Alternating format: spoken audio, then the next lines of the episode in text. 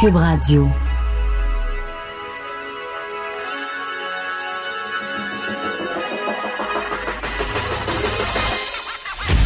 Jonathan Trudeau. Joe, Trudeau et Maude Boutet. Franchement dit. Cube, Cube Radio. Bon lundi, bon début de semaine. On est le 7 octobre 2019. Mon nom est Jonathan Trudeau. Bienvenue dans Franchement dit à Cube Radio. Je rejoins ma co-animatrice Maude Boutet. Salut Maude. Salut, bon matin. Comment vas-tu? Est-ce que tu t'es roulé dans les feuilles en fin de semaine? Est-ce que tu célèbres l'automne? Comment? Non, j'ai pas, Non? pas fait ça. Je suis plate Ouais, de mais même. non, mais où ton cœur? Tu me regardes comme si c'était la pire affaire au monde. Jouer dans les feuilles, c'est le fun. C'est pas quand oui. t'étais jeune. Mais c'est le fun, mais là, je... Mais non, mais ouais, je suis quand même une, petite madame, une petite matante, une petite. euh, en tout cas. Euh, mais non, j'ai pas fait ça. Il y a pas tant de feuilles encore ici pour faire ça. Non, à c'est comme, Montréal. euh, Pour vrai, ben là, avec la pluie, il y en a comme une coupe de beaucoup qui euh, sont tombés, mais. Mais j'ai pris ça mollo. J'étais allée faire un petit tour dehors samedi. Mais je vais t'en reparler ça dans ma chronique. Ça a l'air. Ouais, ouais. Moi, j'ai fait euh, ma première soupe à l'oignon de, de l'automne.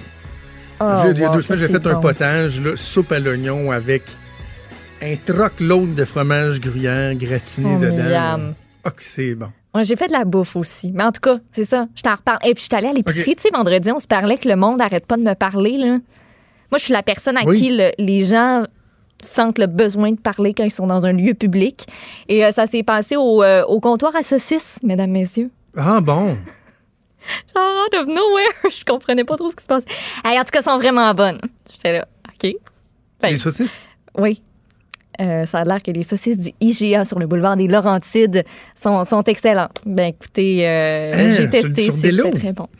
Oui, sur des Laurentides. Sur des lots, on appelait ça beau même gros jeune.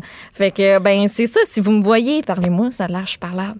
Ben oui, mais ben, parce que ça te fait plaisir. oui, ben oui, je trouvais ça bien drôle que la madame me parle. Elle m'a juste dit ça, puis après ça, elle est partie direct.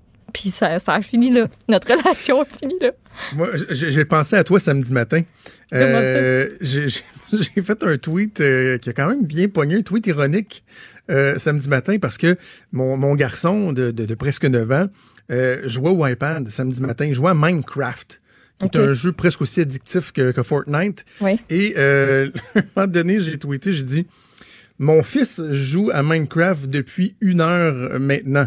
Alors, je l'ai J'hésite- vu ton mot. J'hésite entre lui dire d'arrêter ou d'intenter un recours collectif. C'est quoi, j'y ai dit d'arrêter. Ben J'ai oui. dit d'arrêter, ça a très très bien été pour le d'or. puis euh, ça finit là. Ouais. On va sauter dans le vif du sujet parce qu'il y a plusieurs trucs que je veux parler euh, dans l'ouverture. Je, je veux parler de notre premier ministre, du chef libéral Justin Trudeau, qui était de, de passage euh, à la messe du dimanche. À tout le monde en parle hier. Bon, chaque chef y va là euh, à chaque semaine. Euh, c'est fait de façon équitable, puis bon, c'est bien correct. Et bon, premièrement, premier premier clin d'œil euh, à faire. euh, Justin Trudeau est pas arrivé là les mains vides là.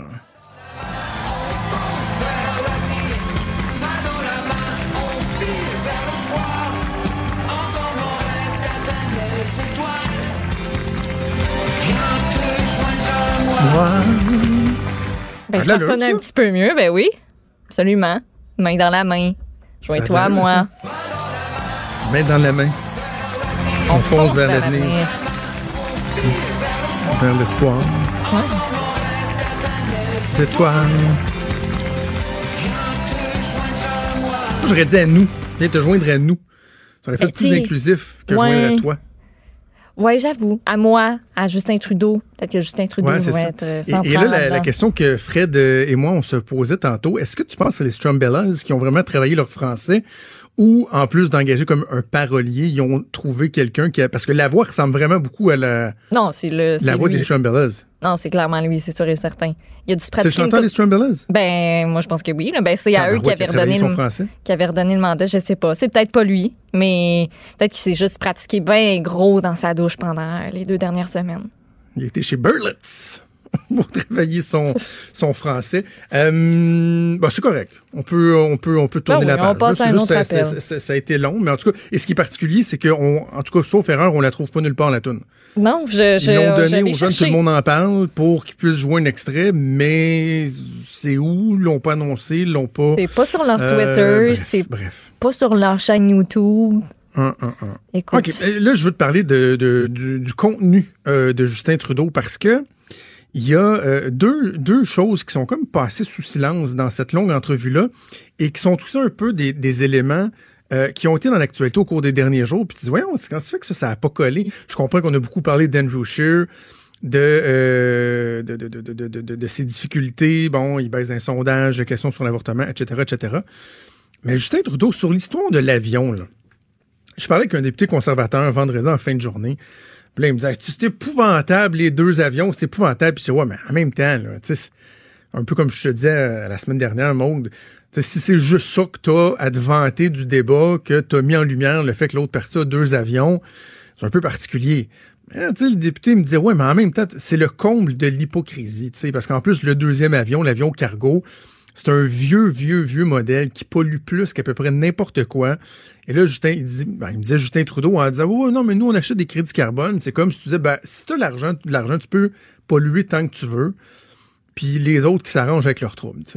Et euh, Justin Trudeau, donc, euh, hier, à Tout le monde en parle, s'est fait re-questionner sur l'histoire des avions. Et là, un moment donné, là, va falloir qu'on se rende compte qu'on se fait bourrer dans ses réponses.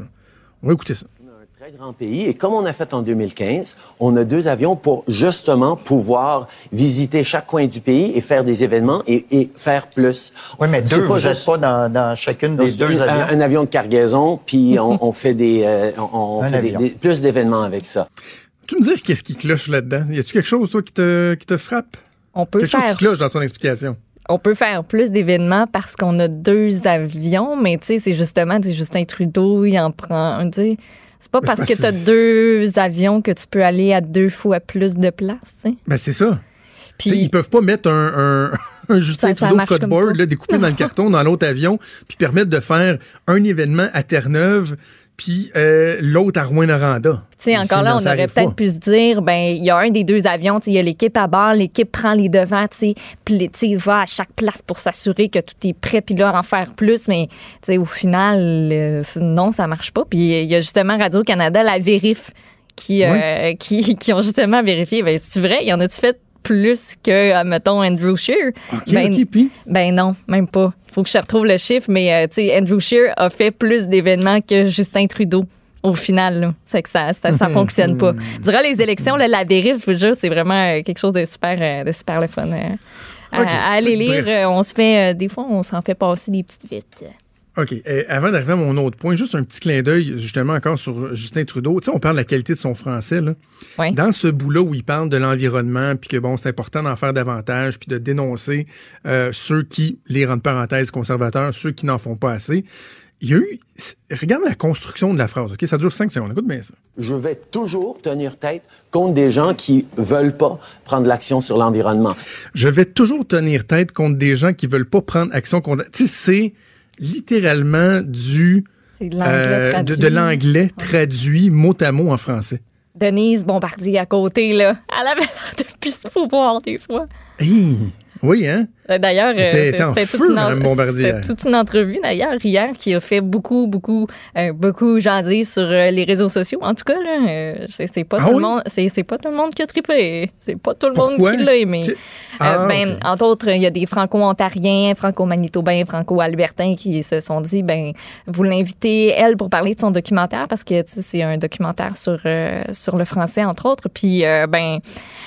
Euh, on a critiqué le fait qu'il n'y avait pas ces gens-là aussi pour représenter le penchant, puis on n'a pas beaucoup non plus aimé la manière dont peut-être Denise Bombardier a présenté, euh, a présenté son message. Il y en a beaucoup qui parlaient de condescendance sur les réseaux sociaux, entre autres. Puis, Oh! euh, tout, tout, tout est dans la manière de, de dire, hein, je pense, des fois.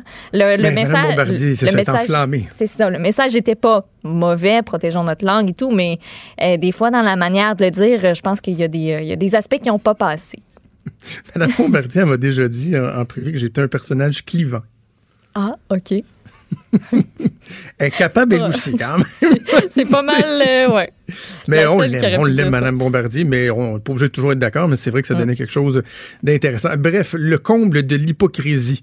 Et là, ça, là, tu sais, il faudrait pas laisser passer ça. C'est quand Justin Trudeau euh, se fait parler de la question de l'avortement. Étant donné que vous avez beaucoup insisté pour faire dire à M. Scheer qu'il est contre l'avortement lors du débat à TVA, on en déduit que vous devez être pro-choix, c'est le cas? Je suis pro-choix, je l'ai toujours été, je le serai toujours. Ah, honnêtement, on, on peut se dire les vraies choses entre Québécois. Là, c'est des vieux débats qui sont ramenés malheureusement parce que euh, Monsieur Scheer euh, s'est caché longtemps. Il est pas tout à fait euh, ouvert avec ses perspectives et les gens se posent des questions. C'est que le- là, le chef libéral nous a complètement bullshité, là. Ben, ils ont été obligés de mettre un petit encadré euh, durant euh, la diffusion pour préciser certaines informations. Parce que, ben, je te laisse le dire. Ah oui. Parce que, un, évidemment, bon, c'est pas nouveau. là. un, un des, des inconvénients de, de tout le monde en parle, c'est que c'est préenregistré le jeudi, donc eux avaient pas l'espèce de petite controverse qu'il y a eu le vendredi où il a finalement dit oui, oui, c'est vrai, bon, en 2011, euh, j'étais pro-vie, maintenant je suis pro-choix. Il, il nous a carrément menti, là. Je suis pro-choix et je l'ai toujours été, alors que c'est faux. Hum. C'est- c'est 2011, c'est il carrément faux. dit, là. ouais. euh. Puis je veux dire que moi, ce ce bout-là, là, ça, ça, là, écoute bien. ça. Honnêtement, on, on peut se dire les vraies choses entre Québécois. Là, c'est des vieux débats. Ah, j'ai ça. On peut se dire, les... il a comme senti qu'il y avait un appui de la foule, là, comme galvanisé par le fait que les gens l'ont Ouais, applaudi bon, pour un propos chef. qui était faux. C'est ça, tu sais, qui était faux dans le fond. Euh, honnêtement, on peut-tu se dire les vraies choses entre Québécois? C'est quoi le rapport? Comme si on était autour de l'îlot, puis... euh, C'était Ouais. comme une, je sais pas, c'est- une tentative de démontrer que lui il est très, très, très qué- Mm. qué- québécois, très proche des Québécois, alors que tu, dans les faits, il est surtout, euh, surtout canadien, là. Et, et l'autre élément, c'est qu'il est revenu encore sur SNC Lavalin. Et là, je- moi, d'entendre Justin Trudeau carrément nous dire que la fin justifie les moyens, qu'il n'y a aucun regret sur la façon de faire, sur le fait que, selon le commissaire à l'intégrité et l'éthique, il a enfreint la loi. Lui, il dit, moi, je vais toujours être là pour défendre les jobs. Donc, si c'était à refaire, il le referait. Tu sais, c'est ça qu'on comprend, là. Justin Trudeau n'a pas de regrets. Euh, bref, euh, ça va être très intéressant. Le, le- le- je, je disais à la blague tantôt à Richard, bon, c'est sûr qu'ils vont être six au débat des chefs ce soir, ça va peut-être être plus cacophonique, mais ça va être intéressant de voir si les oppositions vont davantage être en mesure de mettre Justin Trudeau sur la défensive, parce qu'il y a eu la partie plutôt facile lors du face-à-face à TVA. On aurait dit que c'était euh, Andrew Scheer qui avait un bilan euh, à défendre. Euh, donc, euh, bien, bien hâte de voir ça euh, Les à cons- 19h. ce les soir. conservateurs ont l'air de vouloir aussi mettre un petit peu de l'emphase sur le bloc, de ce qu'on a pu voir aussi euh, en fin de Oui, semaine. oui, de ce qu'on oui. a pu Ben, c'est ça. Les conservateurs qui sont en train de de se faire aussi. gruger le vote Mm. par le bloc. Il est franc et nuancé. Jonathan Trudeau. La politique lui coule dans les veines. Vous écoutez Franchement dit. Chaque fois que euh, toi, moi, euh, tous les conducteurs euh, québécois faisons le plein, il y a quelques sous là-dedans qui vont. euh, merci de me montrer la du journal. Il y a quelques sous là-dedans qui vont dans le fameux fond vert. Hein? Et là, on apprend ce matin, euh, sous la plume de la collègue Annabelle Blais, qu'il y a un projet, entre autres, qui a servi à financer un projet d'électrification d'une réserve touristique de gorilles au Gabon. Ouais. C'est quand même particulier. Là, c'est 150 000 dollars euh, du Fonds vert québécois dans le cadre du programme de coopération climatique internationale qui ont été là-dedans. Est-ce que c'est une bonne idée? Est-ce que c'est une mauvaise idée? Est-ce qu'on doit euh, être découragé de ça? On va en parler avec euh, Sylvain Gaudreau, qui est député du Parti québécois dans Jonquière et porte-parole en matière d'environnement et de lutte contre les changements climatiques. Et bonjour, Monsieur Gaudreau. Cette histoire-là, là, le, le- le fonds de la, la taxe sur l'essence utilisé pour financer un, un projet d'électrification d'une réserve touristique de gorilles au Gabon, je, je, je, vous donne mon point de vue. Ensuite, je veux vous entendre. Je suis un peu, je suis un peu perdu là-dedans parce que notre premier réflexe, M. Gaudreau, c'est de se dire, ben voyons non, c'est donc bien ridicule. Est-ce qu'on peut euh, financer des projets ici qui vont nous aider à améliorer notre empreinte? En même temps, bon, c'est pas des vases clos la terre. Si on peut aider d'autres pays euh, à, à améliorer leur bilan, est-ce que c'est souhaitable? Bref, vous, comment vous voyez ça, une nouvelle comme celle-là? Ben, c'est sûr que ce matin, euh, j'étais euh, en colère là quand, quand j'ai vu ça, euh, parce que c'est exactement le type de projet qui euh, font perdre confiance aux gens Ouais. quant aux moyens qu'on doit prendre pour lutter contre euh, la crise climatique. Et ça me choque d'autant plus que il y a plein de projets qui marchent, qui valent le coup euh, et qui, euh, qui donnent des résultats concrets. Puis un projet de 150 000, même pas là. euh, ce que je lisais dans le Journal de Québec, c'est 148 000. 148 000 quelques, là. Ouais. Ouais. Ben, mettons, mettons 150 000, faire un chiffron. Euh, ben, ça vient détruire la réputation d'autres euh, choses qui, qui, qui valent le coup. Vous comprenez ce que je veux dire? C'est comme la Ah pomme oui. pourrie. Puis, puis moi, ça, ça m'enrage terriblement. Puis, est-ce qu'on doit euh, faire des efforts sur la scène internationale? La réponse, c'est oui, parce que euh, il y a des pays du Sud qui subissent les conséquences de façon importante sur les changements climatiques dus à une augmentation des, des gaz à effet de serre produits par les pays du Nord. Puis les mêmes pays du Sud n'ont pas les moyens de lutter. Donc, on a une contribution à faire. Puis ça, c'était une entente qui découlait de la COP 21, la conférence de l'ONU sur les changements climatiques à Paris en 2015. Donc, les pays euh, riches, disons, comme le Québec, doivent faire leur part pour soutenir la lutte contre la crise climatique dans le Sud. Alors voilà comment on, se retrouve avec une situation aussi aberrante que, que celle-là. Mais je veux insister sur le fait qu'il y a d'autres projets qui marchent ailleurs. Parce que vous n'êtes pas contre le, le, PCCI, le Programme de coopération climatique internationale. C'est pas ça que vous remettez en question. Non, euh, non, au contraire. Euh, moi, j'ai rencontré des entrepreneurs, souvent qui sont des jeunes entrepreneurs de chez nous. Euh, je pense à l'entreprise Veridis Terra Innovation. Je pense à, à d'autres entreprises comme Biothermica Technologies, par exemple, qui, qui vont exporter dans les pays du Sud, notamment en Haïti ou ailleurs en Afrique, euh, euh, des, des, technologies puis des, des succès euh, de l'innovation québécoise. Alors ça, c'est intéressant. Et qui viennent, par exemple, réduire les, déchets, transformer ça en énergie. Ça, c'est du côté d'Haïti, entre autres, là, ou travailler à, de l'irrigation, à, aussi implanter des, des nouvelles sources d'énergie renouvelables. Alors ça, c'est vraiment intéressant. Puis en plus, c'est des jeunes entrepreneurs de chez nous qui exportent une technologie québécoise. Puis moi, je prétends qu'on est et qu'on peut et qu'on doit être les champions internationaux de la transition énergétique et des énergies renouvelables. Mais l'histoire euh, des gorilles vient scraper ça dans l'opinion publique.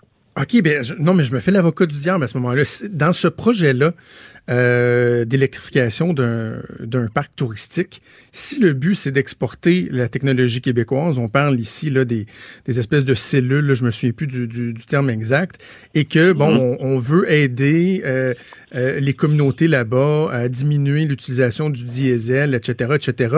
Au lieu l'aspect qui frappe l'imaginaire de, se dire, bon, c'est un gorille comme si c'était le gorille lui-même qui profitait de, l'argent, ce qui n'est pas le cas. Est-ce qu'il n'y a pas un bien fondé? en quoi ce projet-là ne correspond pas aux autres critères que vous venez de m'énumérer dans le rôle que le Québec peut jouer à l'international? Ben, mm, je pense que euh, là, je veux faire attention parce que j'ai pas vu toute la grille d'analyse de ce projet-là, puis ainsi de suite, là, mais, mais de, de façon plus large, je pense qu'il faut viser des projets qui vise à prendre euh, la, prise en charge des collectivités, de, de faire en sorte, par exemple, qu'un quartier urbain ou qu'un village va être capable de réduire ses déchets, de transformer ça en, énergie, par exemple, euh, et, qui, et que les gens sur place vont mener ce projet-là par eux-mêmes par la suite, donc euh, et que ça va avoir un impact sur l'ensemble de la communauté. Euh, quand on parle de transformer une source énergétique d'un parc ou d'un genre de, de, réserve écologique comme celle de, du parc touristique à Gorille mm-hmm. là, au Gabon, ben on s'entend que, en tout cas, à première vue, ça me semble moins euh, transformateur, je dirais, d'un problème de fond auprès d'une population locale ou d'une communauté. Euh, puis en plus, on y a, ce que je comprends, c'est qu'il n'y avait pas de garantie que, par exemple, les vieilles génératrices au diesel allaient être mis à la poubelle. Tu sais, ils sont utilisés ailleurs. Donc, il faut réellement procéder à un transfert à la fois technologique, mais aussi de connaissances dans une population locale pour que celle-ci puisse, après ça, voler de ses propres ailes, entre guillemets. Là, je veux pas être colonialiste en disant ça, mais, mais qu'elle puisse, après ça, se propulser pour changer réellement des pratiques qui sont polluantes. Exactement. Alors, je vous suis. Bon. Concentre, des, des, des, changements tangibles. Exact. Puis à première vue, encore une fois, je fais attention parce que j'ai pas vu la grille d'analyse au complet du projet sur gorilles, mais ça n'a pas l'air de faire ça. Donc, tu sais, bon, on parle de 150 000, tu sais, sur un fonds de plusieurs milliards de dollars. Bon, mais chaque chaque dollar doit être bien géré. Je suis d'accord avec ça. Puis il faut qu'on le fasse mais, mais ce que je veux dire, c'est qu'il y a d'autres projets internationaux qui marchent bien. Euh, en tout cas, je vous en ai donné quelques exemples tantôt. Il y en a d'autres qui sont aussi en lien avec des organismes de coopération internationale, même chez moi au Saguenay-Lac-Saint-Jean, euh, en Mauricie, ailleurs. Bon, c'est intéressant. Mais un, petit projet qui ne marche pas a pas plus de a pas plus sa raison d'être. C'est ça que je veux Et, dire. et ça fait perdre euh, la confiance. Vous, vous, vous, l'avez- vous l'avez bien Hey. dit. Savez-vous à quoi ça me fait penser, M. Gaudreau? Anecdote, là? À l'époque où j'étais euh, au cabinet de M. Charret, il y avait eu le, tu sais, le scandale des FIER, là, des fonds euh, d'investissement économiques régionaux. Et là, ce qui avait défrayé la manchette un moment donné, vous allez vous souvenir de ça, je suis certain, c'est que les FIER avaient servi à financer des hôtels à chiens. Les hôtels T'sais, à chiens à Montréal, puis c'était le fier du Saguenay-Lac-Saint-Jean en plus. Oh, ben oui, c'est vrai, c'était le fier de, de votre coin. Mm. En plus, sais, c'est complètement ridicule. là. Il y avait pas une espèce de logique de dire, ben là, il y a un projet, on va le financer, mais au niveau, de la perception, on dit, voyons donc, comment qu'on peut prendre l'argent en plus d'une région, l'amener dans une autre région pour financer un hôtel à chiens? Tu sais, vous avez raison, c'est Ouais. ça qui fait mal, c'est que ça joue sur la perception des gens, la perte de, de, de, de crédibilité d'un programme comme celui-là. Mais, mais c'est parce que dans, dans l'enjeu du climat, là, de la lutte contre la, la crise climatique, la, la, la ligne est mince. t'sais. On peut pas se permettre de perdre la confiance des gens parce que les, les gens acceptent de payer un peu plus pour avoir une taxe sur l'essence. Les gens acceptent de, de faire leur part. Moi, je suis pas dans la, la confrontation là, comme QS le fait là, ou dans la polarisation du débat. Moi, j'essaie d'aller vers de l'adhésion. Puis puis là, ben il y en a de l'adhésion. Tu sais, les gens, bon gré mal gré, acceptent de payer une taxe sur l'essence. Fait que quand il y a une portion qui s'en va dans une affaire de même, c'est profondément choquant. Puis, puis, puis là où j'ai là où j'ai une euh, euh, où je vais avoir une attention encore plus forte pour le futur, c'est que le, le ministre Benoît Charette a annoncé une réforme du Fonds vert. Bon, là, on attend Oui. le projet de loi qui, qui va déposer sûrement bientôt. Puis le, le doute que j'ai, c'est que il est en train de jeter le bébé avec l'eau du bain là, parce qu'il y a, il y, a, il y a présentement il y a un conseil de gestion du fonds vert qui est critiqué et critiquable, mais là il veut tout scraper pour ramener à une gestion près de lui. Donc moi j'ai ça, ça me fait peur une politisation plus grande de la gestion du fonds vert risque de multiplier les exemples de gorilles là. OK? Parce- Donc il faut il faut s'assurer dans ce prochain projet de loi et de la gestion du fonds vert qui sera déposé par le ministre ça va être une vraie gestion transparente en fonction de, critères de réel transfert de connaissances et de réelle transition énergétique et écologique comme ce qu'on parlait tout à l'heure. Donc c'est ça l'enjeu. Et est-ce que vous pensez, avez-vous l'occasion de, de- de discuter avec le, le- le ministre de l'Environnement, Benoît Charette? Est-ce que euh, vous avez euh, des raisons de croire que justement on se dirige pas dans euh, vers une refonte qui, qui serait euh, souhaitable, qui, qui conviendrait, qui satisferait euh, les gens? Ben moi à date là, euh, ce que je viens de vous dire, c'est à la suite de ce qui était rendu public. Quand le, ministre a fait une annonce, là, euh, il était avec le ministre Julien à ce moment-là, le ministre des Ressources naturelles, pour dire ah, on va revoir la gouvernance du fonds vert, on va on va changer la loi, on va abolir le conseil de gestion du fonds vert, ça va être beaucoup plus géré près du ministre. J'ai pas eu l'occasion d'échanger avec lui directement. Il est parti en tournée à travers le Québec pour son prochain plan de, de lutte sur les changements climatiques et d'électrification, il appelle ça comme ça. Euh, le fonds vert va aussi avoir une dimension électrification beaucoup plus forte. Bon, ça, ça, on peut en discuter sur le fond des choses, mais sur le plan de la gouvernance puis de la gestion, C'est inquiétant. On aura l'occasion sûrement d'en reparler quand le projet de loi sera déposé. Et là, présentement, comme je vous dis, moi, je parle à, à travers ce que j'ai vu dans les journaux et ce qu'on a entendu dans l'espace public, mais on n'a pas encore le projet de loi sous les yeux. Monsieur Gaudreau, vous disiez un peu plus tôt l'importance de, de donner l'exemple, puis bon, de, de faire attention de, de, de ne pas provoquer de décrochage, là, justement, en donnant pas cet exemple-là.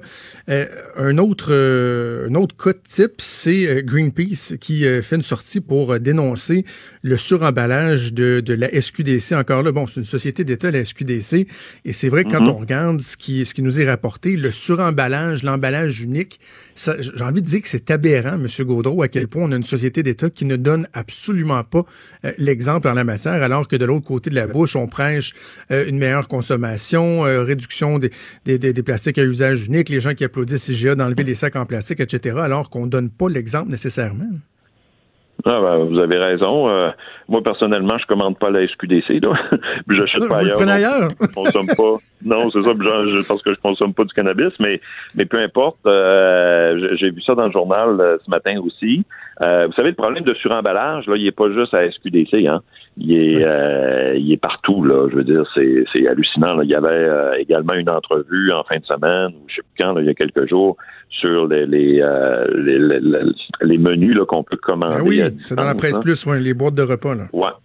Ah, exactement, les boîtes de repas là, euh, et, des fois je me promène dans, dans, dans, le centre-ville de Québec, là, puis euh, le soir des vidanges, on voit ça sur le bord du chemin, là, les gens qui ont commandé des boîtes de repas, puis euh, je veux dire c'est hallucinant le nombre de, de déchets que ça que ça crée, puis de, de suremballage et tout et tout. Donc le problème du suremballage, il est réel. Euh, puis effectivement, la première place qui doit donner l'exemple, ben c'est les sociétés d'État. Euh, donc, euh, moi, je, en tout cas, il faut voir là, quelles seront les solutions. Mais ça, c'est le genre de questions. Vous voyez, sur la question de la SQDC, il va falloir qu'on aille plus loin. Par exemple, il y a l'étude des crédits qui vient à un moment donné après le budget.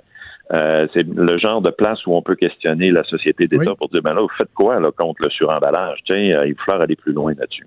L'Assemblée nationale aussi, M. Gaudreau, Marie Monpetit, votre collègue libéral, euh, en a parlé. Moi, je, regarde ici, je suis à la tribune de la presse, le nombre de papiers qui est imprimé et tout ça. Là-dessus aussi, l'Assemblée nationale, les élus en tant que tels, euh, pourraient prêcher un peu plus par l'exemple? Oui, tout à fait. Euh, dans le transport également, euh, s'assurer, par exemple, dans les missions parlementaires, de toujours avoir les compensations carbone pour les vols en avion. Euh, ça fait partie aussi de, la réflexion qu'on doit faire. Moi, j'ai toujours plaidé pour que l'État soit exemplaire. Donc, mm. pour moi, ça comprend l'Assemblée nationale. Avant de vous laisser, M. Gaudreau, je ne veux pas vous prendre de cours parce que ça vient tout juste de sortir euh, en dernière heure, mais quand même, je me permets de, vous demander une, réaction parce que, bon, on sait que Simon Jolin Barrette, qui est maintenant euh, responsable du dossier de la francophonie, vendredi, avait affirmé songer peut-être euh, à agir au niveau législatif pour interdire le bonjour Là, son cabinet vient tout juste de, confirmer à mon collègue Vincent Larin du journal que finalement, cette idée-là, elle était écartée est-ce que c'est est-ce que c'est prudent ou vous pensez qu'il fallait aller dans cette direction-là? Oh là là là là. Écoutez, ben là, vous vous me l'apprenez, là, donc je, je, vais être prudent, puis je veux surtout euh, laisser mon, mon collègue Joël Arsenault, responsable de la langue, euh, dans notre caucus, pouvoir répondre plus à fond là-dessus, mais ça m'apparaît, à première vue en tout cas, quelque chose de, de, de, complètement improvisé. Ou vous savez, on a un gouvernement qui aime bien donner des des, des, coups de gueule ou donner des de faire des effets de toge là euh, et M. Barrette, euh, Jolin Barrette, c'est-à-dire n'échappe pas à ça. Euh, donc c'est se lancer dans une affaire, puis après ça être obligé de rétro-pédaler là. Donc ça c'est ma première ma première réaction, mais j'irai pas plus loin que ça. Euh, je souris, mais je trouve pas ça drôle. Vous voyez ce que je veux dire là? Donc l'enjeu de la langue là, il est beaucoup plus fondamental, puis il faut qu'on qu'on aille plutôt vers euh, la francisation des entreprises de 50 employés moins, les petites entreprises, euh, la francisation des immigrants également dès leur arrivée. Donc, c'est, enfin, voilà. Ben, Sylvain Gaudreau, merci de nous avoir parlé aujourd'hui. Ben, merci, à la prochaine. Merci beaucoup, Sylvain Gaudreau, donc, qui est député du Parti québécois dans Jonquière, dans Jonquière et porte-parole en matière d'environnement et de lutte contre les changements climatiques. Je suis pas surpris, Maude, de cette nouvelle-là qui vient de, ben de tomber. Là. Ça suscitait pas une grande adhésion d'interdire le bonjour à Tout le monde était comme, ouais, OK, il faut faire de quoi, mais c'est vraiment ça qu'il faut faire. Ben, c'est ça. Puis comment on va faire pour l'interdire? Il va-tu y avoir une police du bonjour à Puis on va-tu vraiment investir pour qu'il y ait des agents qui regardent puis qui aient écouté? puis, OK, je, je rentre dans ce commerce là aujourd'hui, je fais toute la rue, puis euh, celui qui va me dire bonjour, hey, ben je colle une amende, ça, ça aurait été complètement ridicule. Il y en a à la blague qui disait à quand on interdit le si j'aurais? Oui. À quand?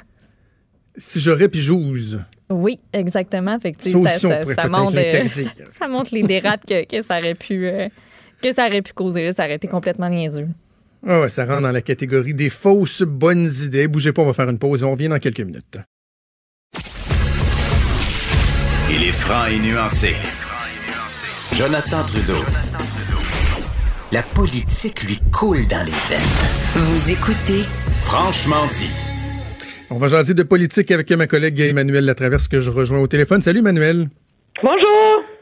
Emmanuel, euh, lorsqu'on analyse et suranalyse les performances des chefs au débat, une des questions euh, pour laquelle on n'a pas de réponse, c'est est-ce qu'il y aura euh, concrètement des impacts dans les intentions de vote?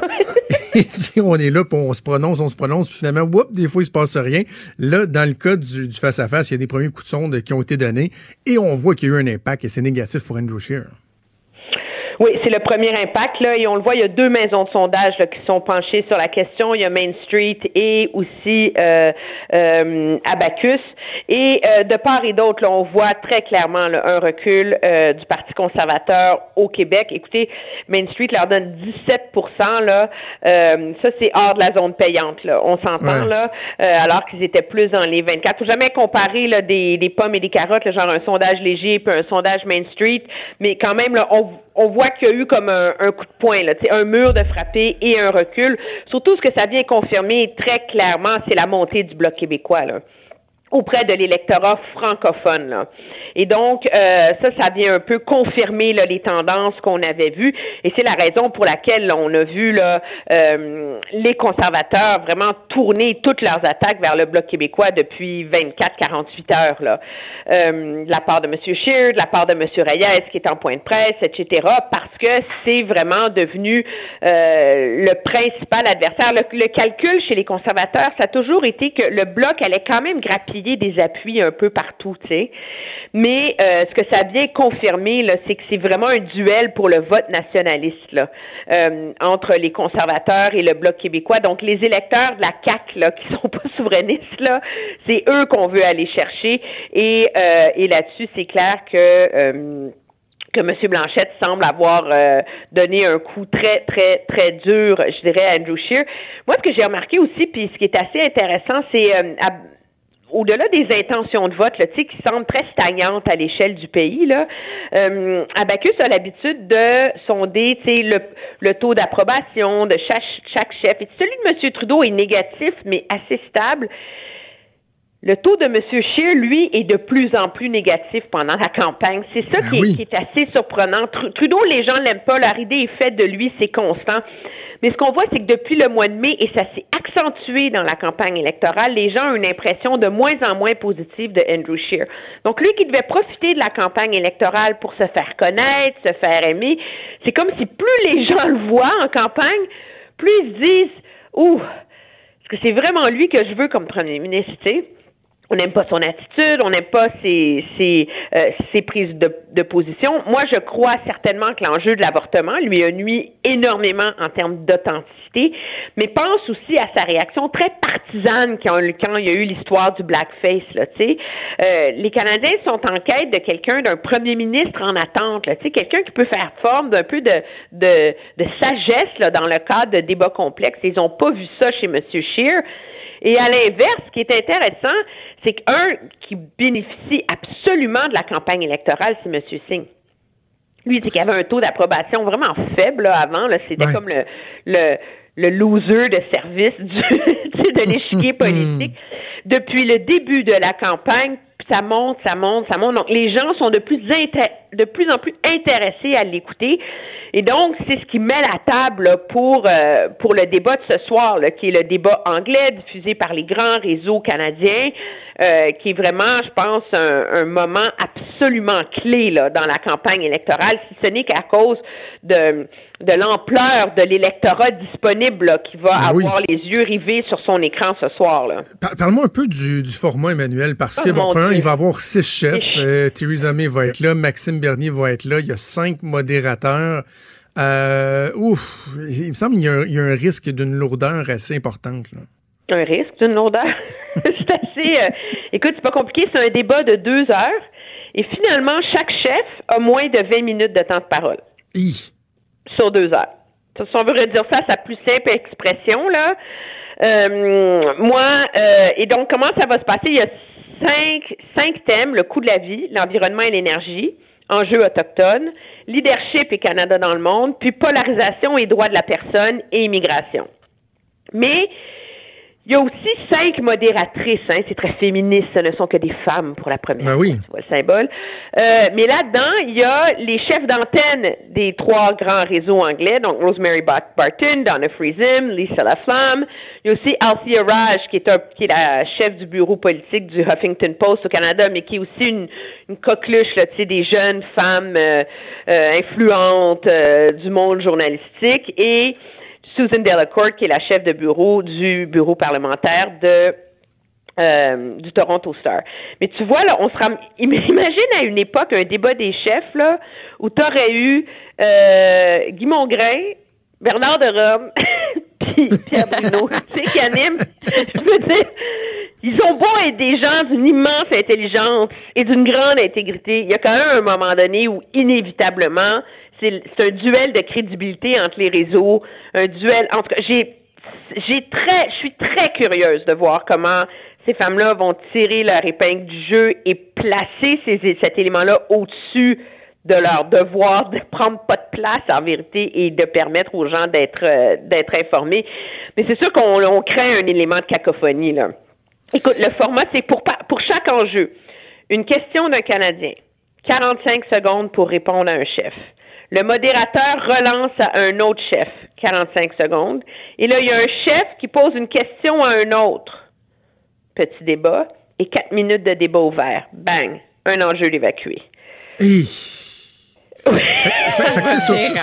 non, mais ça se peut que sur certains enjeux, prenons ben, le premier thème, là, coût de la vie. Bon, Andrew Scheer, moi, si je me mets à sa place, je veux marteler le fait que Justin Trudeau est irresponsable au niveau euh, économique, le poids de la dette, etc. Mais avec le format qu'il y a, il peut avoir à peu près pas de temps. Tu sais, si c'est pas lui qui a la question à l'autre question l'autre, ça se peut que finalement il y a de la misère à placer euh, un mot, puis que euh, même si pour certains dossiers, tu un candidat qui a bien des choses à dire, des angles d'attaque intéressants, qui puisse même pas se mettre en valeur. Ben non, c'est comme un, un, concours de, euh, de, de phrases choc, là, tu sais, parce qu'objectivement, pour les partis politiques, le but, ça va être de récupérer les lignes cinglantes puis les distribuer sur les médias sociaux, parce que se, se distinguer les uns des autres dans un format à six, euh, c'est assez surréel. Et pauvre Andrew Shear, il a attrapé la pire place dont il pouvait rêver, parce que l'emplacement de chacun des chefs sur la tribune est, pigé, au, sort. Il est entre Justin Trudeau et Maxime Bernier. à, quoi, tu t'attends de Maxime Bernier? Hein? À quoi tu t'attends justement de Maxime Bernier? Euh, parce que, bon, euh, Maxime Bernier, c'est son moment. Là. Son parti lève pas, personne n'entend parler de lui, c'est pas où il s'en va. Son, son but, c'est un peu d'être le Joker, là, et, je le dis sans mépris, là, mais c'est, c'est celui qui a rien à perdre, qui a tout à gagner, et son objectif premier, c'est d'attaquer Andrew Scheer puis d'aller lui voler ses votes, là. Alors, il est le seul qui a un mandat simple, clair et précis. Ouais. Scheer, c'est celui qui a le, le pari le plus compliqué là-dedans, je dirais, parce qu'il doit aller protéger sa base à droite contre Maxime Bernier, mais aller chercher des votes au centre également. Là. Alors, c'est, c'est à la lumière de la semaine désastreuse qu'il y a eu la semaine dernière. Ce soir, ça passe ou ça casse, là. Oui, carrément. Puis dans le cas de Jagmeet Singh, lui, euh, tu disais euh, c'est une occasion en or pour lui, là, parce que justement, ben, il y a un certain momentum, ça va bien, il peut faire des gains ce soir. Oui, et, et c'est sûr que pour notre électorat au Québec, il est un chef qu'on suit moins attentionnément, là, mais vendredi soir, qui rit pas de moi, là, mais j'ai écouté du début à la fin un de ces rassemblements.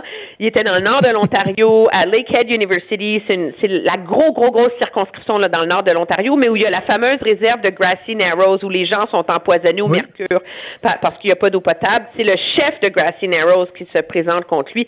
Écoute, il était un campaigner extraordinaire je veux dire, il est, il est vraiment, vraiment, il mérite d'être vu, tu sais. Euh, une performance sobre, au maîtrisait ses dossiers. Il s'est fait demander justement parce que lui promet l'accès à l'eau potable immédiat, c'est très rapide pour toutes les, euh, les les réserves au Canada. Il s'est fait demander par un, un journaliste, mais ça va coûter des milliards de dollars. Est-ce que vous n'êtes pas en train de faire un chèque, de demander un chèque en blanc au Canada? Pour donner l'eau potable aux réserves, tu sais. Et Jagmeet Singh, mais sans même hésiter, a répondu Écoutez, si c'était à Toronto qu'il y avait du mercure dans le dans l'eau potable, est-ce qu'on aurait un débat sur combien ça coûte donner de l'eau potable aux gens? Si c'était à Montréal, si c'était à Vancouver, on peut s'arrêter là de regarder ça sur cette lorgnette-là. Il était très bon. Alors lui, ce soir, c'est vraiment son moment pour briller. C'est son moment pour montrer la pertinence du NPD, montrer que sa voix est nécessaire et surtout protéger ses acquis là. Parce que le risque, c'est dans une campagne électorale où tout est très serré, que dans la dernière semaine, le pari des, des libéraux, ça soit votez libéral, pincez-vous le nez, juste pour pas qu'on ait un gouvernement conservateur. Mais, mais- mais Alors, justement, est-ce que euh, la bonne performance de, de, de Jagmeet Singh peut euh, lui permettre de gruger du vote libéral puis ainsi favoriser dans une certaine mesure Andrew Scheer? Est-ce que tu le vois comme ça? Ben c'est toujours le problème hein, dans ces dans ces courses-là. -là, c'est que c'est le, le, le le Parti libéral bénéficie a l'avantage du terrain dans des circonscriptions, surtout en banlieue de Toronto, quand il y a un effondrement du vote néo-démocrate, quand le vote néo-démocrate monte beaucoup, comme on l'avait vu par exemple en 2011. euh, les conservateurs ont tendance euh, à se à se faufiler. Mais il y a beaucoup de courses au pays où objectivement le NPD est dans une course contre les, les libéraux là. Et donc, euh, c'est c'est vrai que ça fait une joute très compliquée. Moi, je pense qu'à un moment, à un moment donné, il faut que M. Singh brille ce soir pour pouvoir consolider et donner un momentum à la deuxième moitié euh, de sa campagne. Ben, on va suivre ça. Puis en plus, ce vendredi, quand on va se reparler, ça va être euh, au lendemain du deuxième, euh, du troisième débat, celui euh, en français. Bien de voir s'il y a des, des choses qui vont bouger, qui vont évoluer au cours de la semaine. Emmanuel, toujours un plaisir. On se reparle bientôt. Franchement dit. Jonathan Trudeau. Et Maude Boutet. Appelez ou textez au 187 Cube Radio 1877 827 2346. Cube Radio. Cube Radio. Je veux que tu me parles tout d'abord de, de cette histoire d'un Québécois euh, qui est décédé au Pérou et qui se serait suicidé. Il y a de l'usage de drôles de drogue là-dedans qui, qui, qui, qui est mis en cause. C'est une drôle d'histoire. Hein? Très, euh, très bizarre d'histoire, en effet. Euh, dans la presse ce matin, que j'ai lu euh, d'un bout à l'autre, puis que je trouve ça assez, assez capoté. L'ayahuasca, ça, c'est une, un puissant hallucino- hallucinogène. Ça Oui. fait, on dit, émerger des émotions négatives à la surface. On dit que c'est un élément essentiel au processus de guérison. Mais surtout, ça, ça s'accompagne de symptômes pas trop le fun, comme des, vom- des vomissements, de la diarrhée, des tremblements, des sueurs, des pleurs. Mais on dit que ces méthodes-là servent à purger ce qui doit être expulsé. Ça, ce qui est écrit euh, sur euh, le site d'un centre au Pérou qui est euh, spécialisé là-dedans. Donc, toi, en tant que personne, Jonathan Trudeau, tu pourrais décider de t'inscrire à ce centre-là qui s'appelle, c'est un centre de retraite, le Rainforest Healing Center tu t'inscris et tu peux vivre cette espèce de cérémonie-là qui euh, met en vedette, en fait, l'ayahuasca. Donc, tu consommes ça, puis il y a des facilitateurs qui sont là. C'est comme ça qu'on les appelle pour te, te, te regarder. T'assurer- s'assurer que tu es tout correct. Si tu as besoin d'aller prendre une marche, t'accompagner. Euh, si Ben. tu vomis, euh, te donner un petit saut. Donc, tu sais, tout le monde est là pour t'encadrer, ça a l'air. Ça donne le goût en tabarouette. Hein? Dans, oui. le fond, il faut que tu aies un chaperon à côté de toi pour être sûr que tu te manges pas à la langue ou tu te, Ouais, parce que tu te, te- mutiles pas. T'as tu des hallucinations euh, à pu finir, puis c'est, euh, ça a pas l'air super chic. Donc, Nelson Deschênes, euh, c'est euh, un gars du Québec qui, lui, a décidé... euh, quelques jours après son pour son 33e anniversaire en fait en mars lui il était allé au Pérou. C'était pas sa première fois là-bas. Euh, il travaillait comme facilitateur dans cette retraite là c'est en pleine jungle amazonienne. Euh, puis lui sous l'effet de ce puissant hallu- hallucinogène là s'est enlevé la vie. S'est infligé des blessures qui ont finalement été mortelles c'est très nébuleux comment ça s'est passé parce que c'est un, euh, c'est un quotidien, en fait, de là-bas qui rapporte du Pérou, le Pro and Contra, qui rapporte euh, cette euh, nouvelle-là. Puis le journaliste dit que, ben, lui, dans le rapport de police, euh, ça mentionne vraiment qu'il avait consommé de l'ayahuasca le jour où il s'est mutilé, où il s'est mutilé, puis plusieurs fois lors des jours qui ont précédé sa mort. Lui, ça a l'air a eu des hallucinations euh, assez incroyables. Puis à ce moment-là, il a pris un couteau et s'est infligé plusieurs coups. A été transporté à l'hôpital puis est mort neuf jours plus tard. Lui avait consommé entre autres là, le, le yagé sous forme de tisane. Fait que ça a parti, euh, ça a parti de là. Puis lui, c'était pas la première fois qu'il faisait ça. Puis il y avait pas de clients sur le lieu de retraite non plus. Euh, tu sais, c'était comme un, habitué, euh, si on peut le dire comme ça. Mais euh, ça l'a pas mis à l'abri euh, de tout ça. Ça a l'air qu'à l'hôpital même, il a écrit une lettre, ben une lettre, un mot en fait en anglais. Je t'aime, je suis désolée, s'il vous plaît, pardonne-moi, merci. Euh, on imagine, on ne sait pas trop à qui, euh, à qui il l'écrivait, peut-être à sa famille, ou du moins sinon sa sœur. euh, Ou un elle, ami imaginaire. aussi, on on s'est pas trop rendu là, en effet.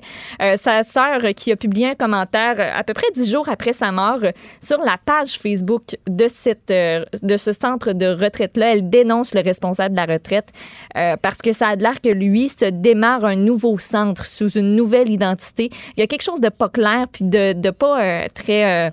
de pas très clean, mettons, avec euh, ce centre de, retraite-là, le Rainforest Healing Center.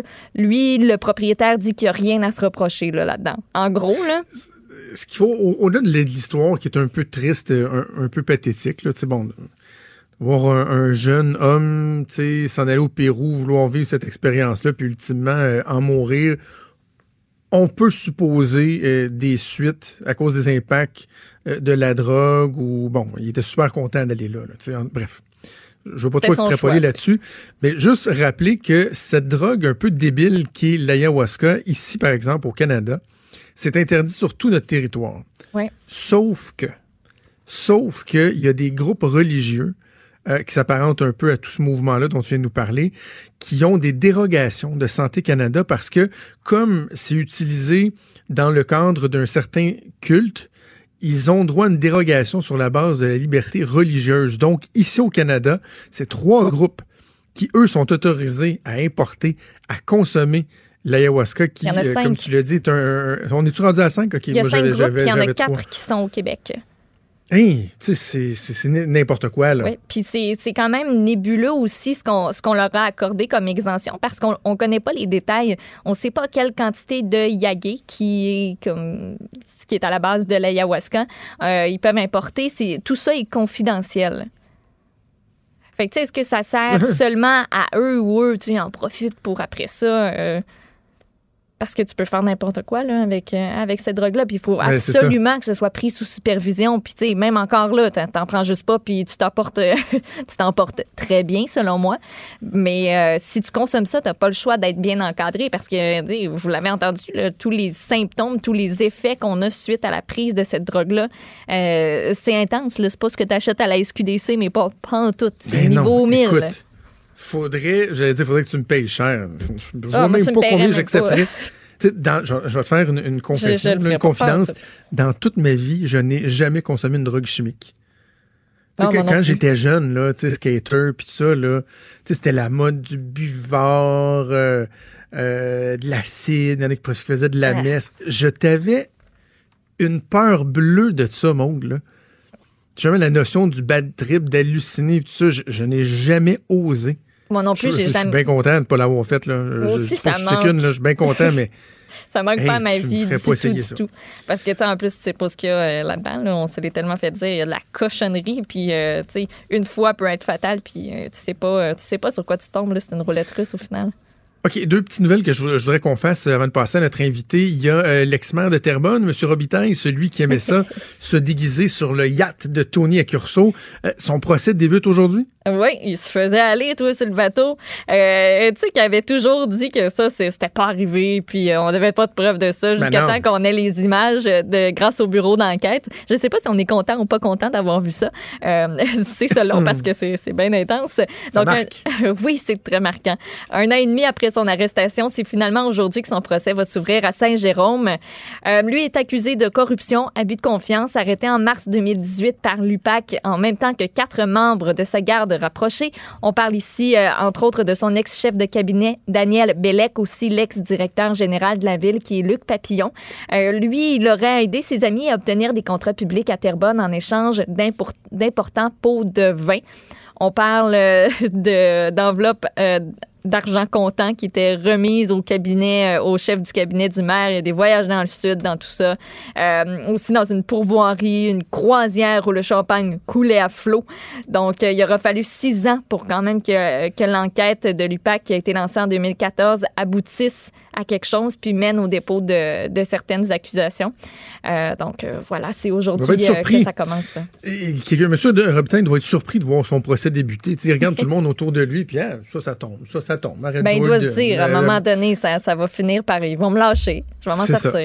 C'est ça. Hey, avant qu'on se laisse, je, veux que tu me parles d'Extinction euh, Rébellion. J'avais pas entendu parler euh, de ce mouvement-là. Là, ça s'en vient à Montréal, euh, peut-être aussi à Québec. C'est quoi? C'est des gens qui veulent faire des coups d'éclat pour nous sensibiliser à l'environnement? Oui, Extinction Rébellion, faut savoir que c'est né au Royaume-Uni en 2018.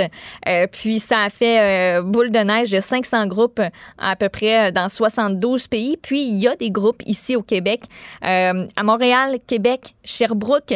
Puis présentement, ben, eux font deux semaines d'appel à l'action. Donc, le gros de la chose, ça va se passer à Londres principalement euh, pour la mobilisation. Eux veulent avoir à peu près, veulent, ils espèrent rassembler 20 000 à 30 000 personnes sur deux semaines. Euh, puis, ce serait leur plus grosse mobilisation.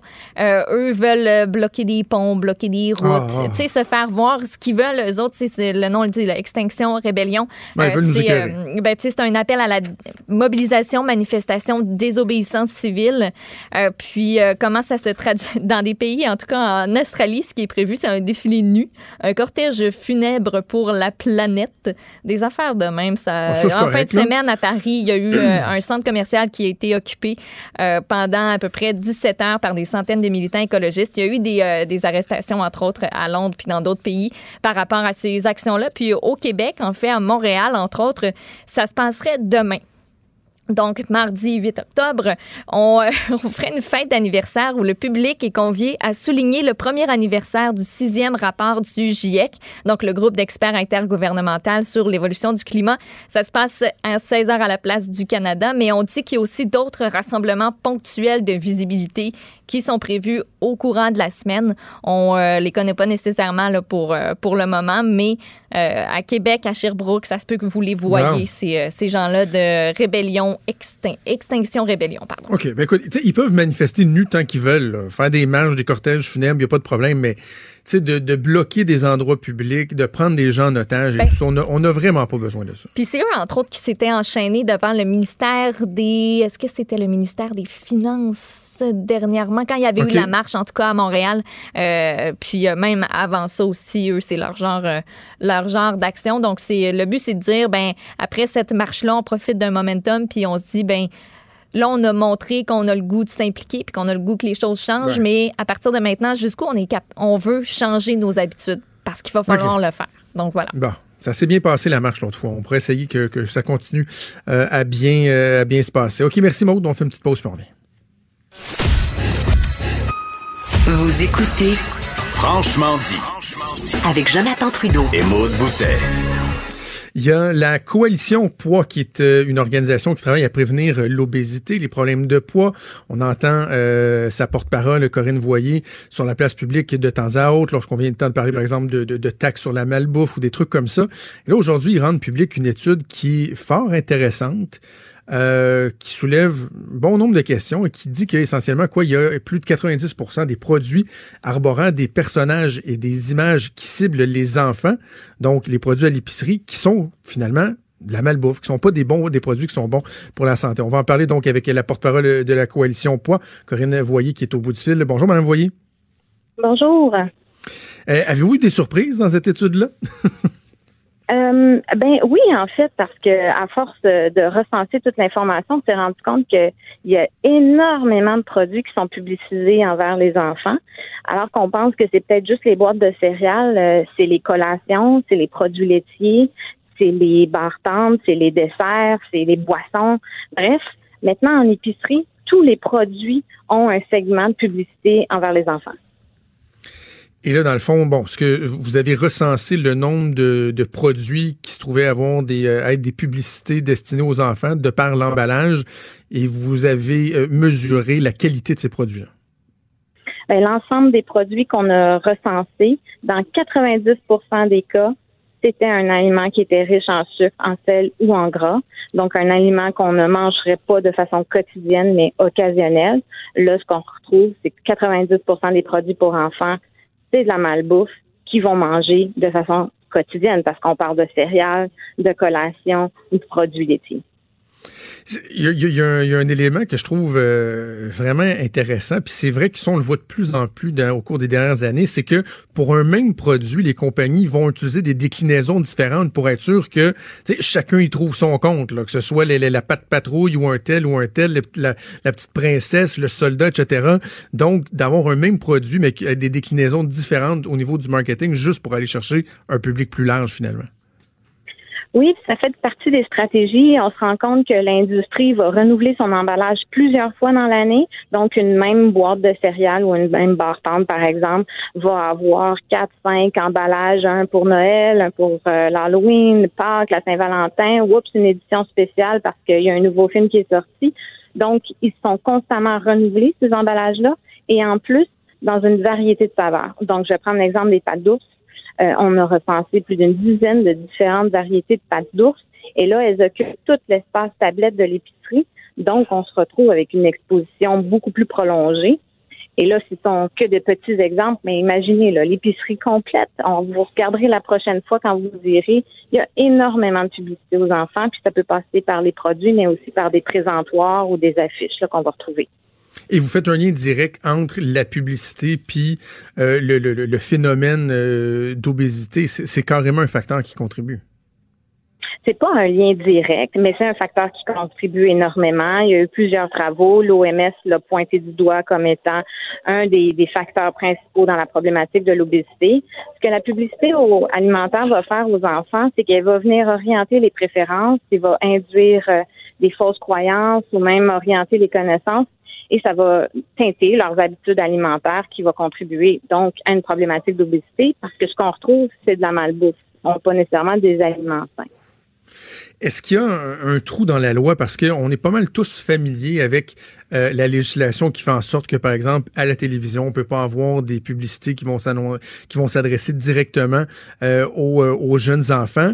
Or, là, pour l'emballage, par exemple, dans des supermarchés, il n'y a rien qui s'applique à ça au niveau législatif? Au niveau du Québec, non. C'est une exception de la loi, tout ce qui est emballage et étalage, parce que notre loi québécoise couvre tous les produits qui pourrait être destiné aux enfants. Donc, pas juste le volet alimentaire. Et là, on pourrait imaginer un magasin de jouets pourrait pas faire la promotion de ses jouets, par exemple. Donc, au Québec, ce sont des exceptions. C'est pour ça que nous, on demande au gouvernement fédéral de venir compléter cette loi-là en justement réglementant davantage tout ce qui est emballage et étalage, qui fait partie de sa, de sa juridiction, en fait. Est-ce que ça devrait être euh, des, emballages neutres? Qu'est-ce que vous demandez? Parce qu'évidemment, bon, je, je fais le parallèle, euh, par exemple, avec les paquets de cigarettes, qu'on est rendu avec des emballages neutres, mais qui en plus sensibilisent euh, les gens aux, aux, aux, incidences négatives de la consommation de ces produits-là. Il faudrait-tu aller jusque-là? Faudrait-tu que ce soit un emballage neutre, mais avec des photos de gens en, en surpoids dans un lit, pas capable de se lever? Non, non. L'idée ici, c'est vraiment juste d'éviter que le produit parle à l'enfant. Donc, ce qu'on cherche, c'est d'obtenir des emballages qui vont être destinés à l'adulte. Donc, euh, les emballages pour adultes, ils sont pas beige. Euh, il y en a des couleurs, il y a des messages. Euh, il y a quelque chose quand même d'intéressant. Mais ça cible pas l'enfant, ça cible l'adulte. Donc, c'est tout simplement ce qu'on souhaite. L'objectif aussi, c'est pas d'interdire des aliments, mais c'est d'essayer de de aussi de, de, faire des meilleurs choix. Puis quand on a une industrie alimentaire qui oriente toujours nos choix vers de la malbouffe en déclinaisant une panoplie de produits ou en s'assurant que les enfants en fassent la demande intensive auprès des parents, ben on, on vient diriger plus nos choix. Et justement, bon, l'autre aspect que je voulais aborder euh, avec vous, c'est la relation des parents par rapport à ces produits-là, par rapport à l'insistance aux demandes que leurs enfants peuvent leur formuler. Moi, tous les produits, je, regarde par exemple la déclinaison que vous avez, vous fait dans la photo qu'il y a euh, dans le journal. Je les vois régulièrement, tous ces produits-là, mais il n'y en a pas un qui rentre dans la maison à part une boîte de Fruit Loops en vacances l'été une fois de temps en temps.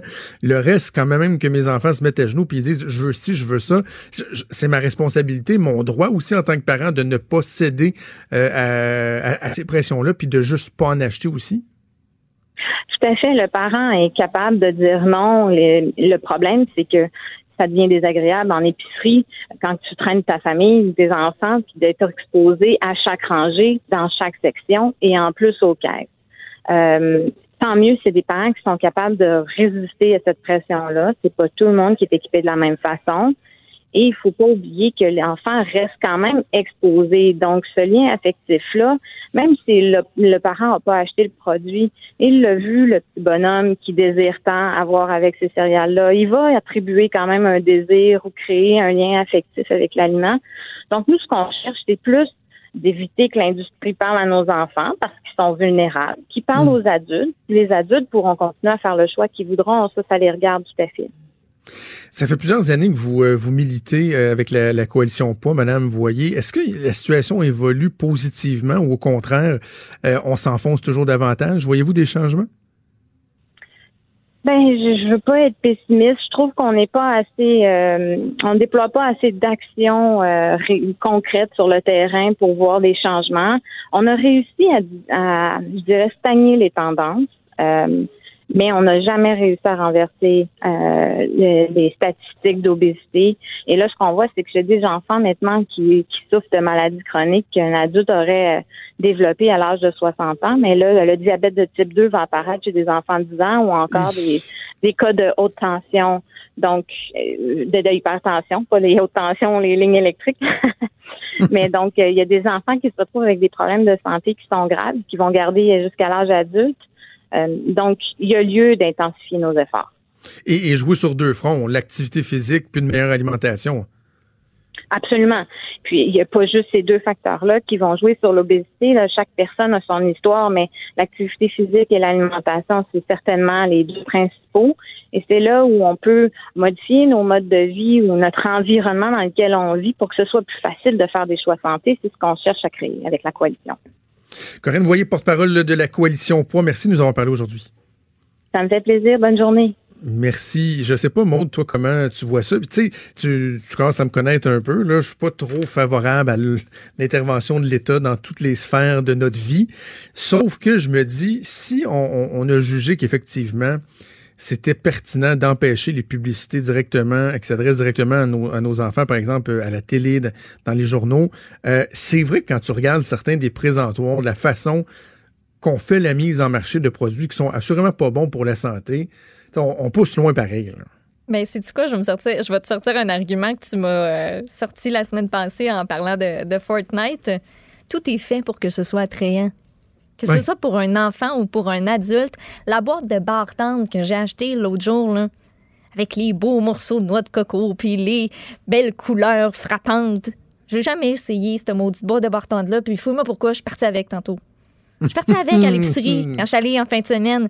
Tout est fait pour qu'on consomme. Puis, tu sais, les petits gâteaux, euh, ben oui, c'est des belles couleurs parce que crime. On fera pas un emballage noir et blanc parce que c'est vraiment plate. C'est ça. tu sais, à, moment, à un moment donné, oui, je comprends l'aspect publicité, puis tu sais, mettre la pâte patrouille sur euh, des céréales ou euh, des, des quoi que ce soit pour euh, parce que tu sais, on le sait que les enfants ils capotent sur la pâte patrouille.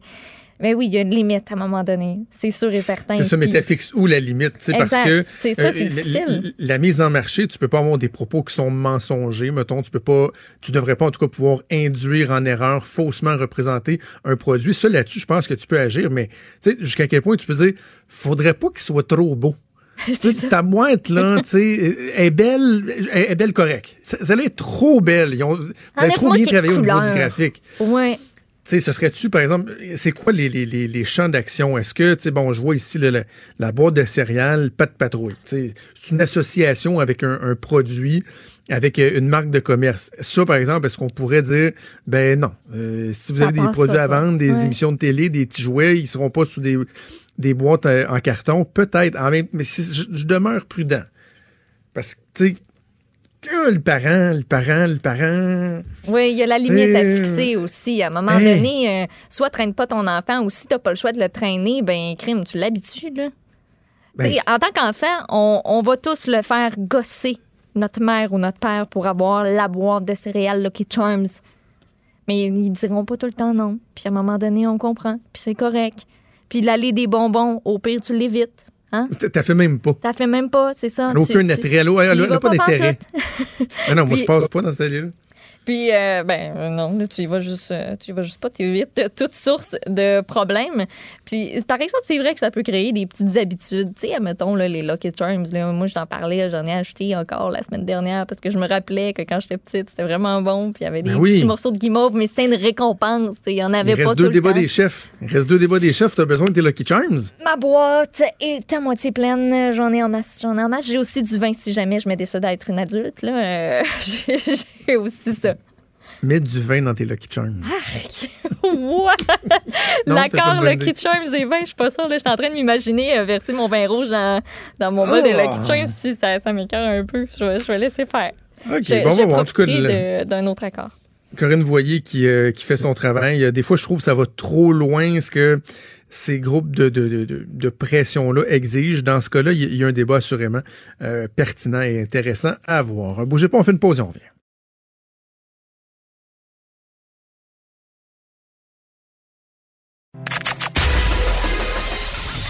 Des débats, des commentaires, des opinions.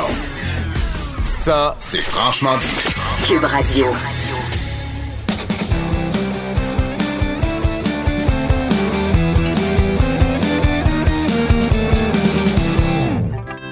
Bon début de semaine, Stéphane Plante. Salut Jonathan. Stéphane, tu nous parles aujourd'hui de la programmation du festival Coup de cœur francophone qui va être présenté à Montréal du 7 au 17 novembre prochain. Et oui, encore cette année, ben, c'est la 33e édition et le, le slogan, c'est un 33e tour de piste toujours actuel. On voit Wow. l'allusion au micro-sillon. C'était facile celle-là. Vous avez une Ah. couple d'années qui savait ça, Ouais. ce serait quoi le slogan de la 33e. Ouais, ils sont, il déjà prêts pour le 45e et le 78e. Euh, ben, le festival euh, en lui-même ben, est consacré surtout aux artistes de la relève, je dirais des artistes émergents, mais on peut voir cette année qu'il y a des, euh, des vieux routiers là, qui sont de retour. Même si que le thème cette année, euh, c'est peut-être pas annoncé comme ça, mais c'est beaucoup des retours, des gens pas qu'on a, je veux dire pas le retour de nos idoles, des artistes des années 60, mais des artistes qui nous ont marqués peut-être il y a 10, 15, 20 ans et qui font un retour comme ça avec une nouvelle formule, avec des nouvelles collaborations. Euh, ça débute le 7 novembre. Et là, c'est avec Alexandre Poulain, petit spectacle de lancement qui est au cabaret du Lion d'Art. Une formule 5 à 7. Euh, Il y a Fouki. Là, je parle pas d'un retour. Là, vraiment un artiste qu'on voit partout. On peut même plus dire que c'est un artiste émergent du hip-hop. là. Fouki, quand même, fait sa place euh, dans les dernières années, dans la dernière année surtout, au Club Soda, donc le 7. France d'amour, j'y suis au retour. Elle revient cette année. Euh, il y a une erreur dans la programmation de- des coups de cœur. On dit, ah, ça fait 25 ans qu'elle a lancé son premier album. Non, ça fait déjà 27 ans, l'album Animal. Et elle est dans une formule plus rock, à ce qu'on dit, parce que Ah. au, au cours des dernières années, France D'amour a chanté beaucoup dans les formules acoustiques, un peu, euh, je l'ai vu chanter seule à la guitare, tout ça, mais là, elle va être avec un band dans cette institution qui est le Quai des Brumes, qui a vu défiler tellement de groupes avant de devenir populaire. L'année passée, Marjo avait joué dans cette formule-là au Quai des Brumes. Donc peut-être l'année prochaine, Marie-Chantal Toupin, on ne sait pas. Euh, On un- va nous l'annoncer en majuscule. en majuscule. Il y a Na- Navet Confi aussi qui va être là à l'Escogriffe. Euh, Navet Confi. Navet Confi. Et euh, je peux te dire, même le nom des groupes en première partie, ça, ça donne une idée. Il y a Ambo ou Embo, je sais pas comment ils, ils le disent, mais ils l'écrivent E-M-B-O et Flibit.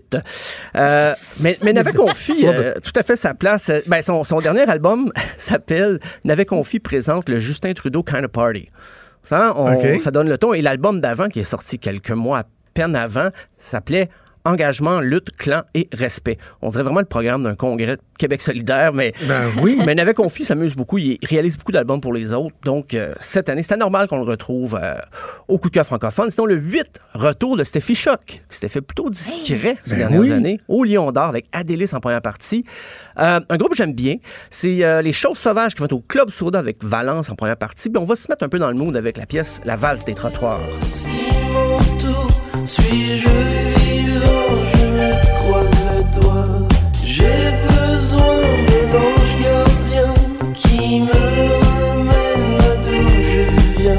penser un petit peu à du Dumas.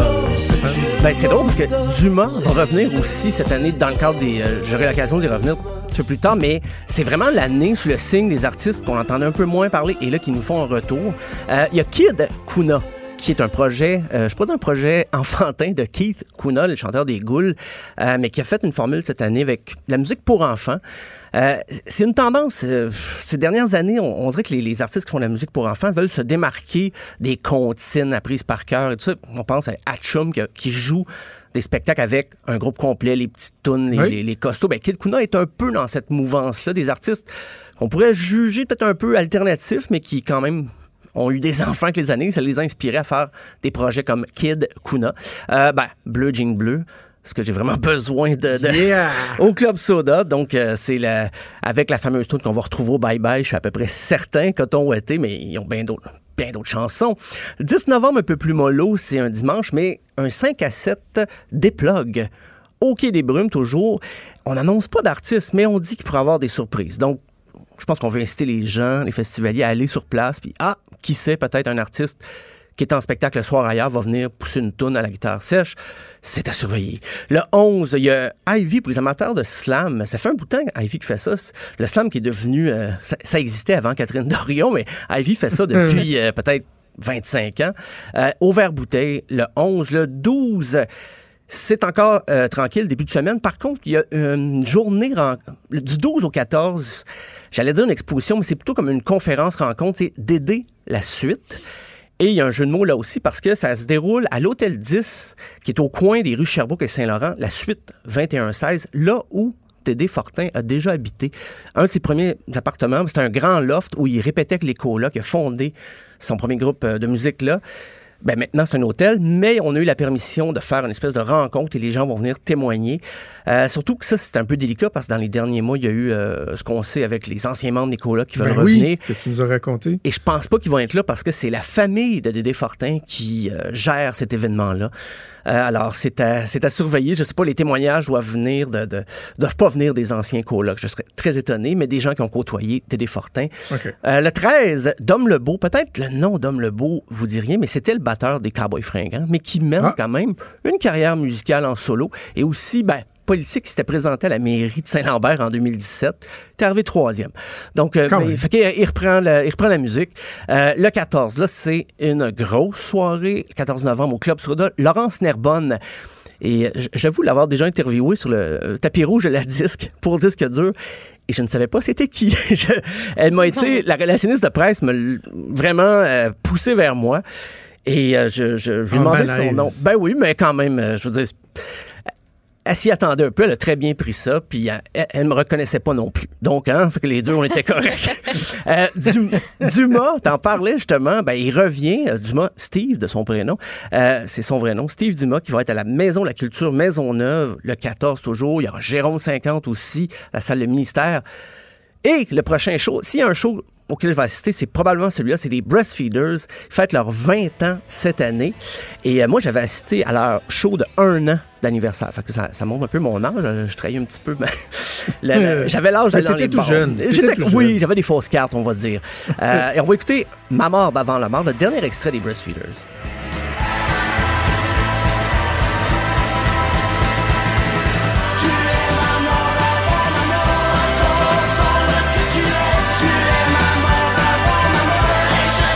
Ah, j'aime ça, ça sonne bien. Ça sonne c'est- vraiment bien, ça. C'est à l'escogriffe, donc si vous voulez manquer le premier soir, ben, j'ai l'impression que ça va être plein le 14, mais il rejoue le 15 à l'escogriffe à 22h parce qu'un show des Breastfeeders, ça s'apprécie tard en soirée pour de multiples raisons. Euh, le 15, Marc Derry, euh, dont j'ai parlé ici même, va être au Lion d'Or avec euh, Marc-Antoine Baudouin, première partie. Il y aura également le duo humoristique Sexe Illégal, qui ont quand même quelques albums de, de- de Oui. chansons à leur actif. Euh, quand je parlais de revenants, Urbain des Bois et un programme double avec le groupe Les Chiens, qui est le groupe d'Éric Goulet, au bord le ministère. Donc, je, je crois pas qu'Urbain des Bois a sorti... Il a peut-être sorti quelques chansons au cours des dernières années, mais son dernier album remonte à peut-être presque 10 ans. Et là, retour pour retour, le 16 novembre au Club Soda, Noir Silence, Vilain Pingouin, les frères à cheval. Comme Oh, wow. si on était dans les années 90. Et euh, non, on fera pas rejouer Noir Silence qui reprend Rage Against the Machine, qui Non. reprend les colocs. Non, j'ai j'ai perdu l'extrait. C'est drôle, hein? Ben- c'est si bon. Et pour être au bout du jour, ben, il y aura Ken Lo et Robert Nelson dans le rap euh, le 17 novembre. Et là, ça se termine. C'est déjà la dernière soirée. Petite soirée tranquille là, pour clore la programmation avec Stéphane Lafleur et une découverte pour moi, Catherine Leduc. On va écouter la pièce Saison de la grise.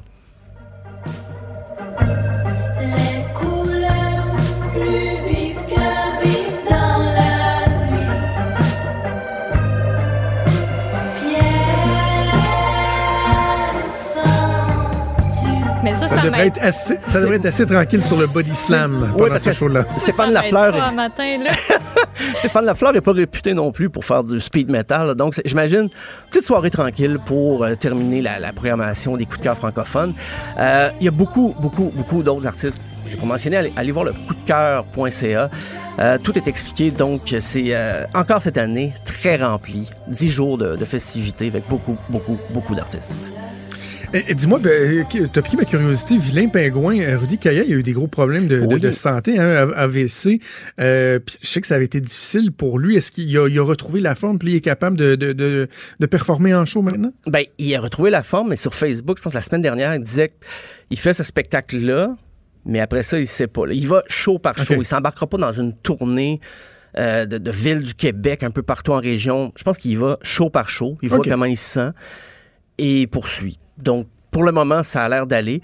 Euh, Puis là, c'est un gros programme ce soir-là. Donc, j'imagine que Vilain Pingouin va jouer peut-être un peu moins longtemps pour faire la place aussi à deux autres groupes marquants des années 90 au Québec, Noir Silence et Frères Ben à oui. Cheval. Fait que- OK. Donc, euh, Festival du coup de cœur francophone à Montréal du 7 au 17 novembre euh, prochain.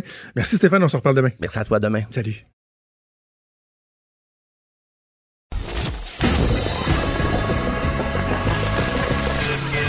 Franchement dit. Appelez ou textez au 187 Cube Radio. 1877 827 2346. Maude, c'est à toi. Je veux juste voir si t'avais fini ta bouchée de pommes. Mais oui, j'ai tout fini ma pomme. Ça me prenait un Hey, petit boost là avant de T'es dangereuse. Moi, là, je, man- je mange pas euh, deux minutes avant d'entrer en onde. J'ai toujours Non. peur de... Hey, mon Dieu que j'ai peur. En Je te voyais manger ta pomme, manger ta Je suis pomme. j'étais comme, désolée pour les gens en régie. On revient dans 10 secondes. Alors, est-ce que tu es prêt? mes affaires. Je suis très prête? prête. Oui, je suis très prête. OK, tu veux me parler des téléphones intelligents. Et là, tu, tu, tu m'as comme teasé au début de l'émission en me parlant de tes petites marches en nature et tout ça. là. Il y a un lien, je pense. J'ai pas été marchand en nature, mais en tout cas, on s'en reparle. Euh, je commence en te parlant d'Elana Mogden. C'est qui elle? En février dernier, 29 ans, écrivaine de New York. Elle a été choisie parmi plus de 100 000 personnes pour relever un défi qui a été lancé par Vitamin Water, qui a fait un genre de coup de pub. Si elle se passe de son téléphone intelligent pendant un an, on va lui donner 100 000 piastres. 100 000 piastres. Faut savoir qu'elle a quand même le droit d'utiliser son ordinateur professionnel. Elle a aussi un vieux cellulaire qui a pas de réseau Internet. J'imagine que c'est euh, un téléphone, un flip phone, comme on dit. Puis, euh, ben, en février prochain, elle va devoir se plier au détecteur de mensonges pour prouver qu'elle dit vrai, qu'elle n'a pas utilisé son téléphone intelligent. Puis, à partir de là, ben, elle va avoir 100 000 dans son compte en banque. Elle s'en cache pas, ben oui, elle a décidé de le faire parce que ben, c'est beaucoup d'argent, puis Ben personne oui. peut la blâmer. là. Je pense que tout le monde qui a participé euh, participait pour la même raison.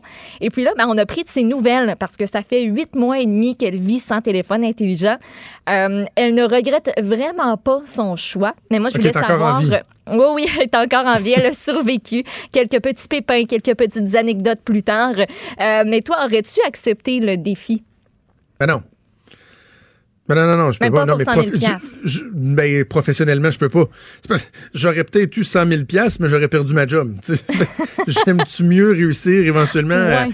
à, à accumuler de l'argent euh, par mon travail ou tu sais, avoir 100 000 piastres puis perdre ma job? Parce que ça dépend toujours, toujours de ce que tu fais. Moi, aujourd'hui, avec les nouvelles façons de travailler, la rapidité de l'actualité, tout ça, je, je pourrais pas bien faire mon travail, surtout d'analyse politique, tu sais, sans avoir de téléphone intelligent. Oublie ça. là.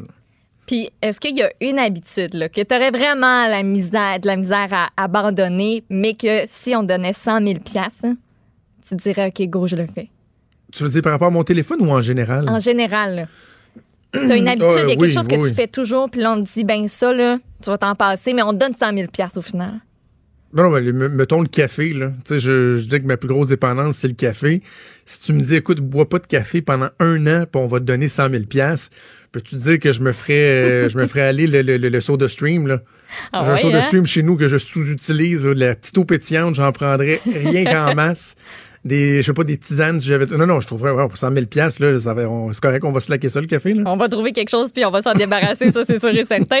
Euh, puis ben elle en tout cas depuis euh, l'hiver, depuis qu'elle se passe de son euh, téléphone intelligent, elle a trouvé le temps d'enregistrer une version audio de son premier roman. Elle a finalisé l'écriture aussi du deuxième. Elle a même amorcé la rédaction du troisième. Puis euh, on s'entend, ça devient productif là, son affaire. Elle dit qu'être loin de son téléphone intelligent, ça l'a permis de se libérer, de s'ouvrir les yeux, d'être plus consciente de certaines de ses mauvaises habitudes malsaines aussi.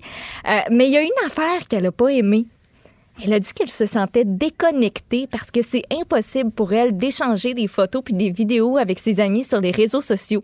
Elle dit être avec des gens qui vérifient constamment leur téléphone, qui se montrent constamment et qui se prennent en égo-portrait, ça montre à quel point on est dépendant. Puis maintenant, là, je me sens comme une étrangère qui regarde quelque chose d'un petit peu bizarre puis d'un petit peu troublant aussi. Puis tout ça m'amène à te parler d'une réflexion que j'ai eue en fin de semaine. Puis particulièrement samedi. Parce que samedi, il faisait beau. Je sais pas qu'est-ce que tu as fait pour en profiter. Euh, mais là, on va régler une coupe d'affaires un matin. Écoute, OK. ça, ça finissait plus sur mes réseaux sociaux, les photos de gens qui sont allés gravir des montagnes Oui. tu prends une pause parce que là, tu sais, ta pause quand t'es rendu au sommet, puis là, tu nous montres le spectacle de Dame Nature et les belles couleurs. Hashtag nature, hashtag love fall, hashtag enjoying fall, hashtag beautiful colors, hashtag hiking, hashtag amazing. Ça peut être en français aussi, hein? non, c'est- toujours en anglais. C'est pour ça que je les ai mis en anglais. C'est toujours en anglais parce que hein, ça pogne plus quand c'est en anglais. Euh, si on publie euh, pas une photo de soi au sommet d'une montagne, est-ce qu'on a vraiment gravi cette montagne, Jonathan? Non, mais on a- il y, a- il y a un risque de la débouler. c'est un mauvais sort. Si tu sais connu, Maud, si tu prends pas une photo en haut de ta montagne, ça se peut que le, le dieu d'Instagram fasse. Tu, te déboules. foudroie, hein? Ben, ouais, je pense que c'est quelque chose de très probable. Puis, tu sais, tant mieux si vous y avez été. Puis, je suis super contente aussi d'avoir vu des beaux paysages puis des pommes dans mes fils d'actualité. Euh, c'est bien mieux que pas mal d'affaires euh, innocentes qui peuvent être euh, partagées. Là. Moi, des vidéos avec des araignées puis des affaires de même. Euh, je prends des photos de pommes n'importe quand. Euh, mais, tu sais, vous n'êtes pas obligé hein, de le partager. Tu sais, ça me dérange pas. Je suis pas fâchée. J'ai pas encore l'âge d'être une vieille biche aigrie. Je vais laisser ça à bien d'autres personnes qui sont capables. Mais des fois, là, on peut-tu se rappeler que ça fait pas de tort de juste, tu profiter? Puis au pire, de prendre une photo, de la garder pour soi, de l'envoyer à ses amis proches, parce que pour vrai, c'est devenu un réflexe. Je vois une nouvelle affaire, je vis quelque chose de beau, boum, je le mets sur Instagram puis Facebook. Mais je vous jure que même quand on le fait pas, on se porte très bien. Euh, puis je voulais aussi vous dire que si vous êtes dans, dans l'autre gang, là, la gang qui a pas monté de montagne, genre ma gang, c'est bien correct aussi. Hein?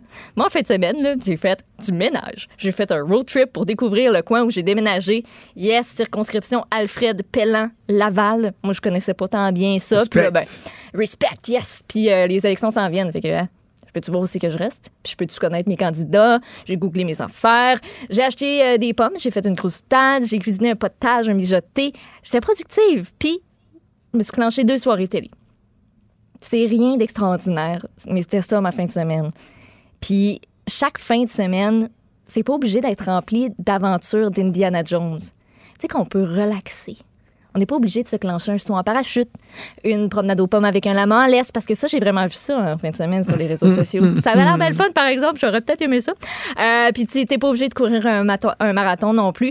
À un moment donné, je pense qu'il faut arrêter de se mettre la pression d'avoir quelque chose de hot à raconter en arrivant au bureau le lundi. Ou juste la, se mettre la pression de faire une activité tout court parce que là, c'est ta fin de semaine. Rien faire, c'est vraiment en poche, ça paraît mal. Puis vivre à 100 000 à l'heure, puis pas avoir le temps d'arrêter, de se reposer, ben c'est hot. On valorise ça. Mais moi, là, je suis juste une petite patate. Je m'assume, là.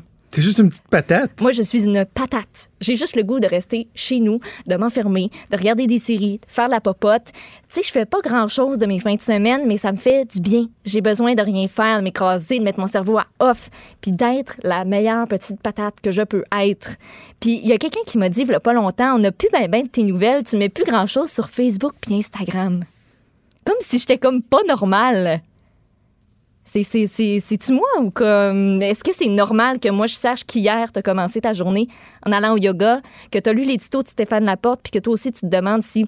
Ben, ouais, si on interdit le bonjour aïe, on devrait peut-être interdire le si j'aurais. Est-ce que c'est aussi normal que je sache que ton chat a vomi ou que tes ongles que t'as fait faire il y a deux semaines sont vraiment dus?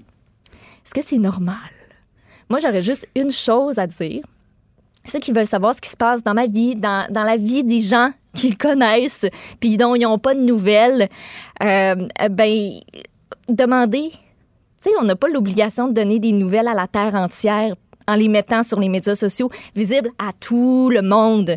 J'ai pas besoin de le faire. Moi, j'ai une conversation Messenger privée avec mes deux meilleurs chums de filles, puis je les gosse autant que je veux sans qu'elle me le demande, avec mes potages, mes croustades, mes recommandations Netflix. Ça, c'est bien le fun. Puis je parle à ma mère en message privé, puis elle n'a pas besoin d'aller voir mon mur Facebook pour savoir ce que j'ai fait en fin de semaine. Tu peux l'appeler si- aussi. Ben oui, Elle fait dire que tu l'appelles ça, pas assez souvent. On se texte Ben, tous les jours Messenger, et mais tu pourrais l'appeler.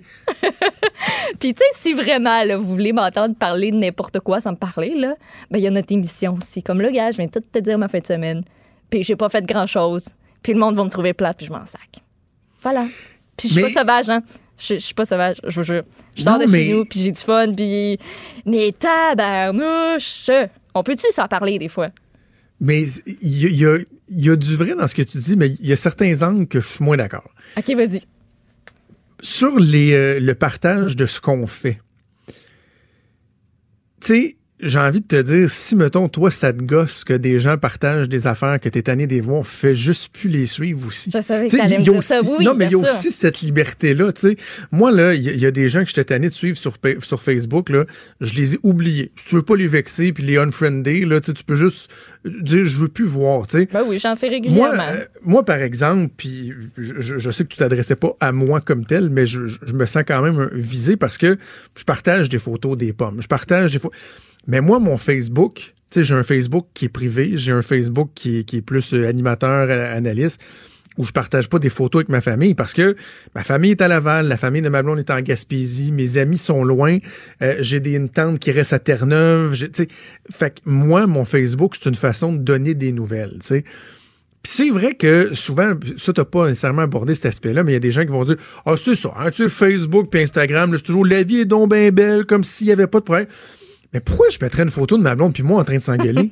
Mais non, c'est Tu sais, ça. je, je serais en train de m'engueuler avec ma blonde parce que oui, ça nous arrive, comme tout le monde. Ça, nous est arrivé même en fin de semaine. Puis là, je dirais à mes enfants, hey, euh, euh, Raph, prends une photo de papa puis de maman de même. Ah! Non, attends, ouais, reprends-la comme ça. Ah!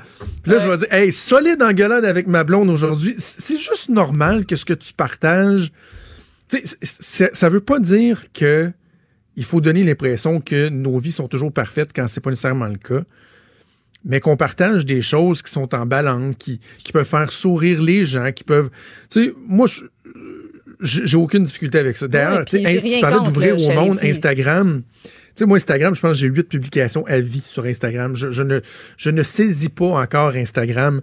Mais mon Facebook, je partage des affaires de ma vie parce que c'est des gens que je connais.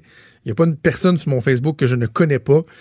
S'ils sont tannés, ils ont, le choix de l'enlever aussi. Oui, oui, puis tu sais, comme je te dis, je suis pas contre pantoute, j'aime bien ça, les voir les photos de pommes, puis de paysages, puis tout ça, mais tu sais, c'est juste, à un moment donné, là, tu te rends compte que... Moi, je me suis juste rendu compte que ça, ça m'apportait rien. J'ai arrêté, j'étais vraiment Ben, compulsive. là. Je le faisais, mieux. je le faisais tout le temps, puis maintenant, ben, comme je le fais plus, puis ça, ça, ça, ça change absolument rien au final. Mais tu sais, continuez de les partager, vos affaires. J'aime ça les voir. là. Moi, je suis, je suis le FBI ok, sur les réseaux sociaux. là. Comme j'ai tout dit ça, là, mais moi, j'aime vraiment ça, aller chercher, puis fouiller, puis. euh, Ben, c'est ça, t'as- des gens qui publient monde, là, des plus. fois, là. Ils t'as des gens des qui vont rages, publier, mais qui se foutent de ce que les autres font. Euh, t'as le contraire aussi. Ça, d'ailleurs, les Moi, comptes Twitter, moi, ça me fait rire. Hein. Tu sais, des, des gens qui sont suivis, mettons, par 25 000 personnes sur Twitter, mais eux autres, ils en suivent 49. Il y en a Tu sais, moi, il y a 40, là, juste qui sont 49 hot. personnes que ça m'intéresse, que je veux savoir. tu sais, ouais, on- à un moment donné, tu sais, ça, ça- va dans les deux sens. Bref, je comprends tout à fait ton point.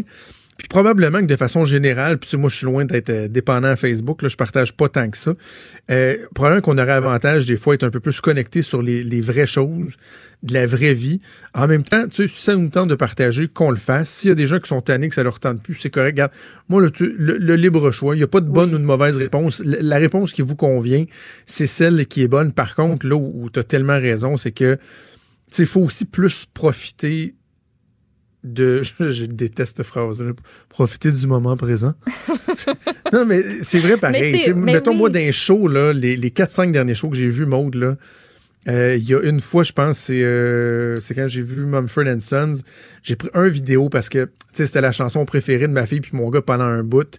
Euh, fait que je me suis dit, Hey, tu sais, je vais prendre un petit vidéo parce qu'ils vont être contents, mais j'ai commencé maintenant à juste apprécier ce que je regarde, ce qui m'est offert, plutôt que de tout le temps être en train de dire Hey, hey, je- ça, faut que je partage. Hey, je, je vais faire un Facebook Live. Facebook Live, on s'en torche-tu un Facebook Live pendant un show, mettons? Tu sais, si j'avais voulu y aller Ah au oui. show, je serais allé. Encore là, si ça m'intéresse pas, j'ai rien qu'à pas le regarder, là. C'est quelqu'un qui le fait. Mais moi, j'essaie de, de, de plus faire ça pour justement, tu sais, plus en profiter, puis prendre des belles, grosses mental pictures plutôt que d'avoir des photos dans mon téléphone que je regarderai jamais. là. Non, c'est ça. Puis, tu sais, moi, j'en, prends beaucoup des photos. Je les mets juste pas disponibles parce que, tu sais, c'est un choix que j'ai fait. Mais, tu sais, des- il faut juste se rappeler qu'on n'est pas obligé de le faire parce que tout le monde Non. le fait. T'as raison. C'est, vraiment, moi, c'était vraiment euh, juste ça. Euh, tu sais, comme je vous dis, euh, je les trouve belles, vos photos. Puis j'aime ça aller, euh, aller les zioter, puis aller regarder, puis euh, passer des soirées. À- à- c'est ça, à zioter, à faire le FBI un peu. Là. Ça, ça m'arrive, hein. Je- je- j'aime vraiment ça, je m'en cache pas. Mais ça m'arrive aussi de me dire, hey, là, tabarnouche, on peut-tu euh, prendre un break?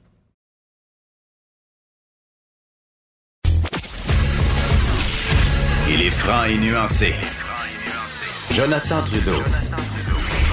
La politique lui coule dans les veines. Vous écoutez Franchement dit. Maude, euh, vendredi dernier, je voulais te parler de ça. Finalement, le, temps a passé trop vite. Je vais absolument revenir là-dessus. Euh, on parle de la loi 21, puis bon, euh, est-ce que les partis politiques fédéraux vraiment vont vouloir ne pas, vont accepter de ne pas intervenir? Justin Trudeau euh, ne l'exclut pas dans le temps de, dans le cas de Jagmeet Singh et d'Andrew Shaw. On dit non, non, non, on n'est pas nécessairement d'accord, mais on respecte les, euh, les compétences provinciales. Or, toujours intéressant de voir ce que les candidats, eux, qui font peut-être moins attention, qui sont moins prudents, qui sont moins ligne de parti, eux vont pouvoir dire. Je te parle d'un débat qui a eu lieu le 1er octobre, donc il y a quelques jours, au Collège Vanier. Il y avait tous les candidats euh, du comté Saint-Laurent-Cartier à Montréal, sauf candidat du Bloc québécois. À moins qu'il n'y en ait pas, mais je pense pas. Et euh, je vais te faire entendre quelques extraits. On va les découper en trois. Et il y avait une question sur la loi 21. Donc, qu'est-ce que vous pensez de la loi 21, la laïcité? On commençait par le candidat conservateur, Richard C. Rohr. Lui, il fait de l'aide internationale. Puis, euh, regardez, euh, euh, souvenez-vous, Andrew Scheer dit non, non, on reste pas des provinces. Regardez ce que lui avait à dire sur la loi So 21. quite frankly, Bill 21 makes me ashamed to be a Quebecer. Okay? Let me start by saying that. This is a racist bill. It's disgusting. It's horrible. That's what, that's what it is. I'll give you the official position because I wrote it down here. The Conservative Party will always defend individual liberties and protect the fundamental rights of citizens who have the right to express themselves. Now look, the truth of the matter is it is provincial jurisdiction. The federal government cannot interfere per se. But here's what a conservative government under Andrew Scheer will do, and here's what Richard Sarur will do when I become your member of parliament. I will put pressure, I will put pressure on the government to speak to the province to say, hey, this is not okay. This is wrong. Richard C. Rohr, donc OK. candidat conservateur, qui dit que c'est carrément dégueulasse, qu'il avait honte d'être un Québécois, parle d'un projet de loi qui est raciste. Et il dit même, oh, je vais vous lire là, la, la- ligne de parti, là, on n'interviendra pas. Là, mais je vais, il dit, je vais vous dire les vraies affaires, par exemple. Quand vous allez m'élire, je vais tout faire, puis je vais, je vais demander à mon gouvernement de dire à la province euh, euh, du Québec, euh, de Québec, que c'est pas correct. Donc ça, c'est le candidat conservateur, là, alors que euh, son, son chef dit oh, non, non, on respecte des provinces. Richard Searer, lui, pense que c'est carrément dégueulasse et raciste. Allons voir ce que Emmanuela Lambropoulos, qui est l'actuelle euh, députée du comté de Saint-Laurent-Cartier, voyons voir ce qu'elle elle avait à dire. I'm completely against Bill 21. The Prime Minister has said time and time again that he is completely against the bill. This is becoming an issue that is creating a hate speech against certain groups within our society. It is becoming a bigger problem than we even expected, and that's why I used words such as segregation, because unfortunately it leads down a very dangerous path. I'm going to be pushing my leader to make sure that we do challenge it in court if individuals challenging it is not being effective enough. So, like, Euh, donc, Emmanuela Lambropoulos, elle, elle parle de ségrégation, carrément. Et si vous vous demandez, bon, Justin Trudeau dit on n'est pas rendu là ou quoi que ce soit, il y a une députée, elle, c'est une députée actuelle du caucus. Elle connaît les positions du parti, euh, en a assurément déjà discuté avec son chef. Elle a dit, moi, là, je vais mettre toutes les pressions possibles sur mon caucus, sur mon chef, pour qu'on intervienne et qu'on conteste la loi 21. Ça, c'est la candidate libérale du comté de Saint-Laurent-Cartier. Maintenant, Mi- Miranda Gallo, elle, c'est la candidate du NPD. Bon, la position de Jug Meeting, c'est quoi? C'est que, bon, il aime pas le projet de loi, mais en même temps, il respecte les compétences des provinces. On aura noté que la semaine dernière, par contre, il a appuyé le maire de Calgary qui disait il faut contester. Lui, il disait dans, le fond, Jug Meeting semblait dire s'il y a des municipalités qui veulent contester, sans dire qu'on va participer à la contestation. Euh, ouais, peut-être, ouais, peut-être, mais encore là, c'était pas très, très assumé comme propos. Ben, Miranda Gallo, elle, c'est assez assumé comme position. So, like uh, like my colleagues here, I was disgusted. I still am disgusted by Bill 21. Uh, I've been working very closely with the Muslim community in Quebec and in Canada uh, for years now, and I was there at the protest. I spoke at the protest the day that the law was passed, and I said the exact same thing that Richard said. I said I was ashamed to be a Quebecer today. Um, so the NDP's position officially, of course, is that uh, you know obviously this is under provincial jurisdiction. Uh, but that being said, Jagmeet, I mean our leader uh, wears a turban. He's very clearly against uh, this law, and uh, as well, he's he's uh, supported the right to be able to challenge this in court. Uh, for me personally, I'm I will do everything that I can. I will listen to my constituents. I will represent your interests, and I will fight against this bill. C'est assez clair, Maud, là. Et là, la candidate euh, du NPD, qui elle aussi dit qu'elle avait honte d'être québécoise, euh, que c'était dégueulasse, que bon, et là, et, et qu'elle va tout faire euh, en son pouvoir pour pouvoir, pour euh, pousser son chef, sa formation politique, à contester la loi 21. Peut-être juste mentionner que ça se passe dans un comté montréalais ici. Là. On, encore, on parle beaucoup encore de la réaction ailleurs dans, dans- dans le Canada anglais. Ça se passe chez nous. C'est des partis politiques qui sont au Québec avec des candidats qui jugent aussi sévèrement. On a parlé de Samir Zouberi, là, qui lui était allé à un autre niveau carrément en disant que Bernard Drinville, bon, puis l'État islamique, c'était le même combat. Là. Mais reste que ces gens-là jugent que c'est carrément dégueulasse, que c'est raciste, qu'ils ont honte d'être québécois parce qu'il y a un gouvernement qui a écouté la volonté de 70% de la population et qui a dit on va proposer puis on va faire adopter, c'est ce qu'ils ont fait, un projet de loi qui est euh, nuancé, qui est pas exagéré, etc. Ben ça, c'est le respect qu'ils ont. Fait tu sais, je un peu Richard ce matin. Il disait tu vas voter pour le bloc, tu vas voter pour le bloc. Même si je je suis pas d'accord sur le, le- le fond, je peux comprendre le raisonnement qu'il y a des gens qui disent ben, à écouter ce que ces partis-là, les trois grands partis, pensent, peut-être aussi bien de voter pour un parti nationaliste qui va me défendre, même s'ils ne formeront jamais le gouvernement. là. Ah oui, moi, je comprends totalement ce, ce- ce réflexe-là. là. Je, je- je l'envisage même. Moi, je suis pas, je suis pas branchée encore, mais. En tout cas. C'est ben, c'est ça. C'est que là, il y a le bloc qui incarne euh, l'aspect plus, euh, plus nationaliste. Euh, mais j'aime juste pas qu'on soit hypocrite. C'est que là, tu vois des chefs politiques qui, d'un côté, euh, disent des trucs, mais de l'autre côté de la bouche, oh, oh, les candidats, eux autres, euh, qui vont dire euh, carrément autre chose. Bref, le débat des chefs ce soir à 7 heures. J'ai hâte de voir, en passant, avant qu'on se laisse, les conservateurs ont un communiqué. Il y a des trucs qui circulent sur les médias sociaux depuis quelques heures que je ne citerai pas parce qu'il n'y a pas de source. Mais les conservateurs qui ont un petit peu fait du pouce là-dessus en émettant un communiqué pour demander à ce que Justin Trudeau clarifie les véritables raisons qui l'ont poussé à quitter son emploi d'enseignant à la West Point Academy, là où il avait fait le, le, le black, le brown face. Là. Ouais. Et là, ils disent qu'au euh, au travers du temps, il y a plusieurs versions qui ont été euh, mentionnées par Justin Trudeau lui-même, des versions qui concordent pas. Et là, demande à ce que ce soir, au débat, l'heure juste soit fait sur les véritables motifs de son départ de la West Point Academy. Très, très hâte de voir euh, si vraiment les conservateurs s'apprêtent à sortir un, un- un- un lapin de leur chapeau. Est-ce qu'il y a de quoi euh, derrière ça ou c'est juste de, de l'esbrouf?